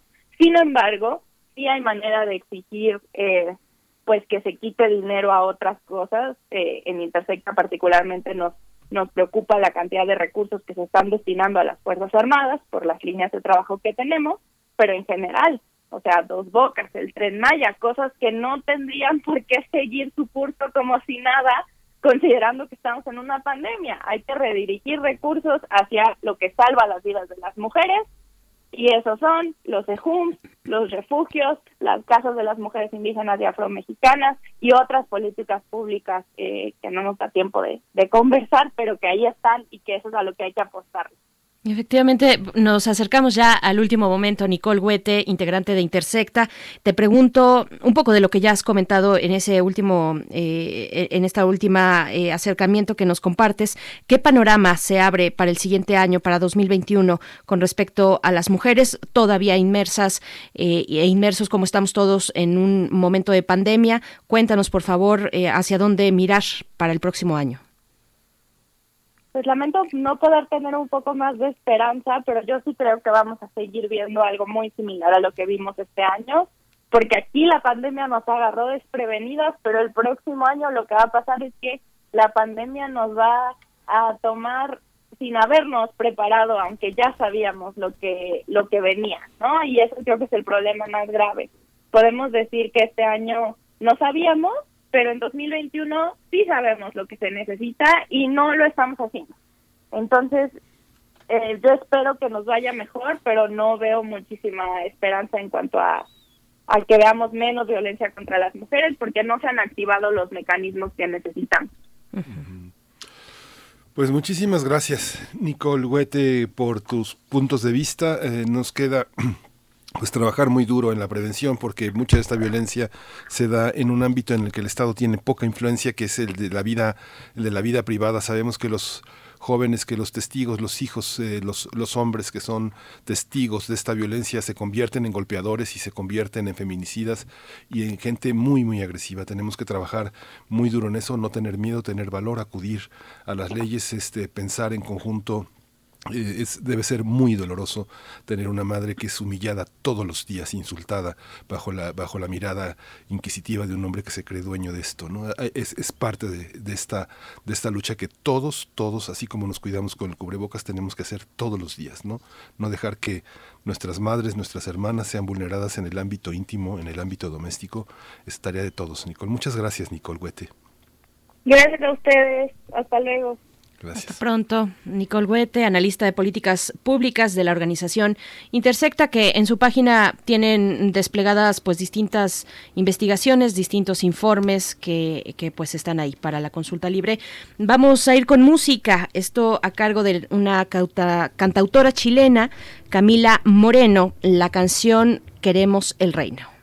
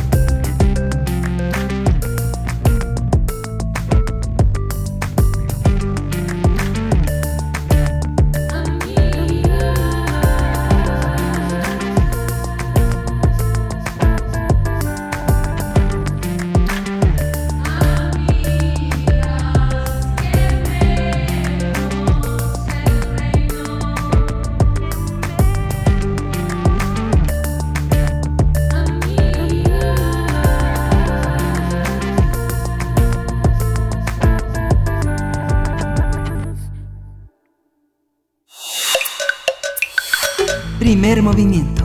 Hacemos comunidad. Química entre nosotros. Química para todos. Como siempre es un gusto presentar al doctor Plinio Sosa, que nos acompaña cada miércoles en esta sección dedicada a los elementos de la tabla periódica. Protactinio el breve es la propuesta para esta mañana. Doctor Plinio Sosa, gracias por estar con nosotros aquí en Primer Movimiento. Bienvenido. ¿Qué, qué tal, Berenice? Miguel Ángel, buenos Doctor, días. bien- bienvenido, buenos días. Buenos Sí, días, el escuchamos. Es un elemento radioactivo perteneciente al grupo de los actinoides del bloque F. En la tabla periódica se encuentra entre el torio y el uranio. Y bueno, que, eh, curiosamente, en la naturaleza, el protactinio se produce por la desintegración radiactiva precisamente del uranio y del torio. Por lo tanto, se encuentra en todos los minerales de estos dos elementos. Por ejemplo, en la pechblenda, que es la del uranio. Sin embargo, la abundancia del protactinio es mínima. Es del orden de un gramo de protactinio por cada 100 millones de toneladas de corteza terrestre. Su isótopo más abundante es el protactinio 231, puesto que este es el que decae más lentamente, por eso es el que más hay. Tiene una vida media de 32.760 años. Esto quiere decir que si tuviéramos un kilo de protactinio, al cabo de 32.760 años, ya solo nos quedaría medio kilo. Y que después de otros 32.760 años, lo que restaría sería únicamente un cuarto de kilo. Cada vez que, cada periodo de tiempo a este, se va a la mitad. Sin embargo, no fue el 231 el primero en ser descubierto, sino el isótopo metaestable, el protactinio 234M. En 1903, el químico inglés William Crookes encontró en unas muestras de uranio lo que parecía ser un nuevo elemento radiactivo. Como no pudo demostrar que en efecto se tratara de otro elemento, lo bautizó modestamente como uranio X. Más tarde, en 1913, el químico polaco Casimir Fajans y su discípulo, el alemán Oswald Göring, descubrieron que el uranio X de Crookes tenía un tiempo de vida media brevísimo, de apenas un poco más de un minuto. Ellos sí se atrevieron a afirmar que se trataba de un nuevo elemento. Por obvias razones lo llamaron brevium. En 1918, otros dos físicos alemanes, Lisa Meitner y Otto Hahn, encontraron ahora sí el isótopo más abundante y de mayor vida media del protactinio, el ya mencionado anteriormente, el protactinio 231. Mostraron que este isótopo al decaer emitía partículas alfa y decaía en actinio, se convertía en actinio. Es decir, era un precursor del actinio. Por esta razón, Meitner y Hahn lo bautizaron con el nombre de protactinio, protoactinio, ¿no? Casi simultáneamente en la Gran Bretaña, el equipo de Frederick Soddy, John Cranston y Andrew Fleck, a partir de la pesplenda, pudieron aislar químicamente el nuevo elemento. A finales de ese 1918, todos ellos, tanto los alemanes como los- británicos, junto con Fajans, publicaron sus resultados en un mismo artículo. Se juntaron, hicieron un solo artículo. Bueno, debido a su extrema escasez y a su enorme toxicidad, el protactinio, más allá de su uso en la investigación científica, únicamente se ha utilizado en la datación de los cambios en el nivel del mar durante los ciclos glacial e interglacial. La ciencia es un invento nuestro, de los Homo sapiens, para tratar de explicar lo que ocurre en el mundo. Así, hemos ido construyendo poco a poco esa bella y aún incompleta historia que nos intenta explicar de qué estamos hechos los seres y las cosas. Desde Urstoff, la materia primigenia de los alquimistas, pasando por los elementos aristotélicos, la tabla periódica de Mendeleev, hasta llegar a los fugaces y breves elementos radioactivos como el protactinio. Del mismo modo, medir el tiempo es otro invento del Homo sapiens. Somos nosotros los que hemos inventado mil y una maneras de medirlo. Y fue otro breve, Dionisio el Exiguo, quien diseñó el calendario que nos rige en la actualidad a prácticamente todos los países de este planeta, el calendario gregoriano. Dionisio el Exiguo, monje, erudito y matemático de origen bizantino, que vivió en Roma a principios del siglo VI, fue quien fechó la Navidad. Siendo Dionisio un fiel, un fiel cristiano, fue él quien calculó la fecha de nacimiento de Jesús en el calendario de aquella época. Era el 25 de diciembre del año 753, después de la fundación de Roma. Bueno, una reflexión final. Que algo no tenga muchas aplicaciones prácticas no quiere decir que no sea útil. El descubrimiento del protactinio sirvió para completar la tabla periódica, para corroborar la existencia del reciente fenómeno de la radiactividad y para calcular fechas históricas y naturales, algo de alguna manera parecido a lo que realizó en su momento Dionisio el Breve. Por ahí se dice que lo bueno, si breve, doblemente bueno. Ay, doctor Plinio Sosa, muchas gracias, como siempre. Bueno, nos escuchamos ya contigo hasta el próximo año. Ya te estamos, de hecho, robando un poquito de tus vacaciones. Muchas gracias, de verdad, por, No, al por ser generoso. Y, y bueno, ha sido un privilegio todo este año escucharte, contar contigo con cada, cada miércoles con este peculiar enfoque y y acercamiento a los elementos de la tabla periódica. Este año que se cumplieron los 50, 150 años eh, de la tabla periódica y que pudimos eh, eh, celebrarlo de esta manera cada miércoles contigo, doctor Plinio Sosa, pero ojalá podamos seguir hacia el próximo. Claro que sí, claro que sí. Este, muchas gracias y pues feliz Navidad y también que disfruten mucho la, la cena de, de fin de año y de comienzo del que sigue. Así es, Gracias, con sana distancia. Con sana distancia no hay de otra. Así es, no hay de otra. Arroba Pliniux eh, con X al final es la cuenta de Twitter del doctor Plinio Sosa, académico de la Facultad de Química, divulgador de, de- de la ciencia. Y pues bueno, como siempre, un gran eh, abrazo y agradecimiento, doctor Plinio Sosa. Sí, igualmente. Gracias. Pues no hay que hacer reuniones de más de 200 personas, ¿no, Berenice? no, ¿verdad? No, no, no, de mucho, de mucho menos. Este, con los que estamos en casa viviendo bajo el mismo techo es más que suficiente y de otra manera, eh, pues ver las maneras creativas, eh, formas creativas de acercarnos a nuestros familiares que están más lejos, pero sí cuidarnos en estas en estas fiestas. La situación para la Ciudad de México pues se complica y seguirá complicada. Ya los niveles de hospitalización pues están en un momento muy crítico, pero esperemos que, que todos podamos eh, cuidarnos y cuidar a los demás, Miguel Ángel. Sí, las redes de solidaridad son muy importantes, los que viven en edificios, en conjuntos, los que tienen eh, a su lado personas que, que pueden necesitar algo, que la gente que, que eh, organiza cenas, que organiza regalos, que organiza eh, varias cosas para tratar de llegar a, a enero, eh, que, que siempre se dice que tiene una cuesta, pues ahora la cuesta va a ser una cuestota, va a ser difícil. Apoyemos a las personas que están a nuestro lado, no escatimemos esfuerzos. No, no solo es dinero, sino también redes de solidaridad, este, anunciar, distribuir, difundir las cosas que hacen los demás para tratar de mantenerse ante una, una crisis de desempleo muy fuerte. Mucha gente amanecerá en enero sin contratos, sin contratos de trabajo, así que pues no nos queda más que apoyar como lo hemos hecho en sismos, inundaciones. Ahora sí que somos expertos en eso, Berenice.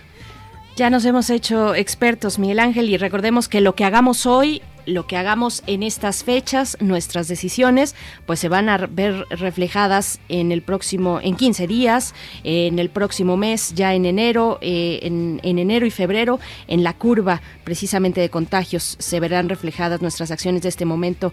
Bueno, con esto nos despedimos, con estas reflexiones, ya con algo de música, Miguel Sí. Ángel, que estamos escuchando de fondo. Estamos escuchando a Coat Hangers. eh, la, la pieza se llama Watch Your Back. Mira Así tu es. espalda. Con esto nos vamos. Gracias a todo el equipo. A ustedes permanezcan aquí en Radio UNAM. Gracias por su escucha. Mañana nos encontramos a las 7 de la mañana. Miguel Ángel, muchas gracias. Esto fue primer movimiento. El mundo desde la universidad.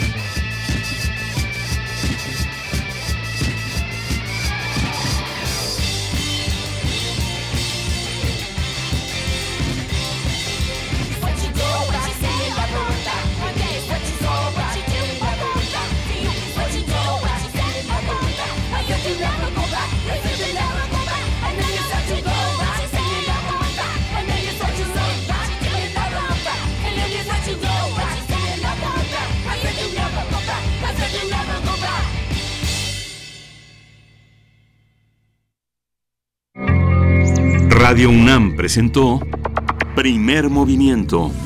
El mundo desde la universidad. Con Berenice Camacho y Miguel Ángel Quemain en la conducción. Frida Saldívar y Uriel Gámez, producción. Antonio Quijano y Patricia Zavala, noticias. Miriam Trejo y Rodrigo Mota, coordinadores de invitados. Tamara Quirós, redes sociales. Arturo González y Socorro Montes, operación técnica. Locución, Tessa Uribe y Juan Stack. Voluntariado, Isela Gama.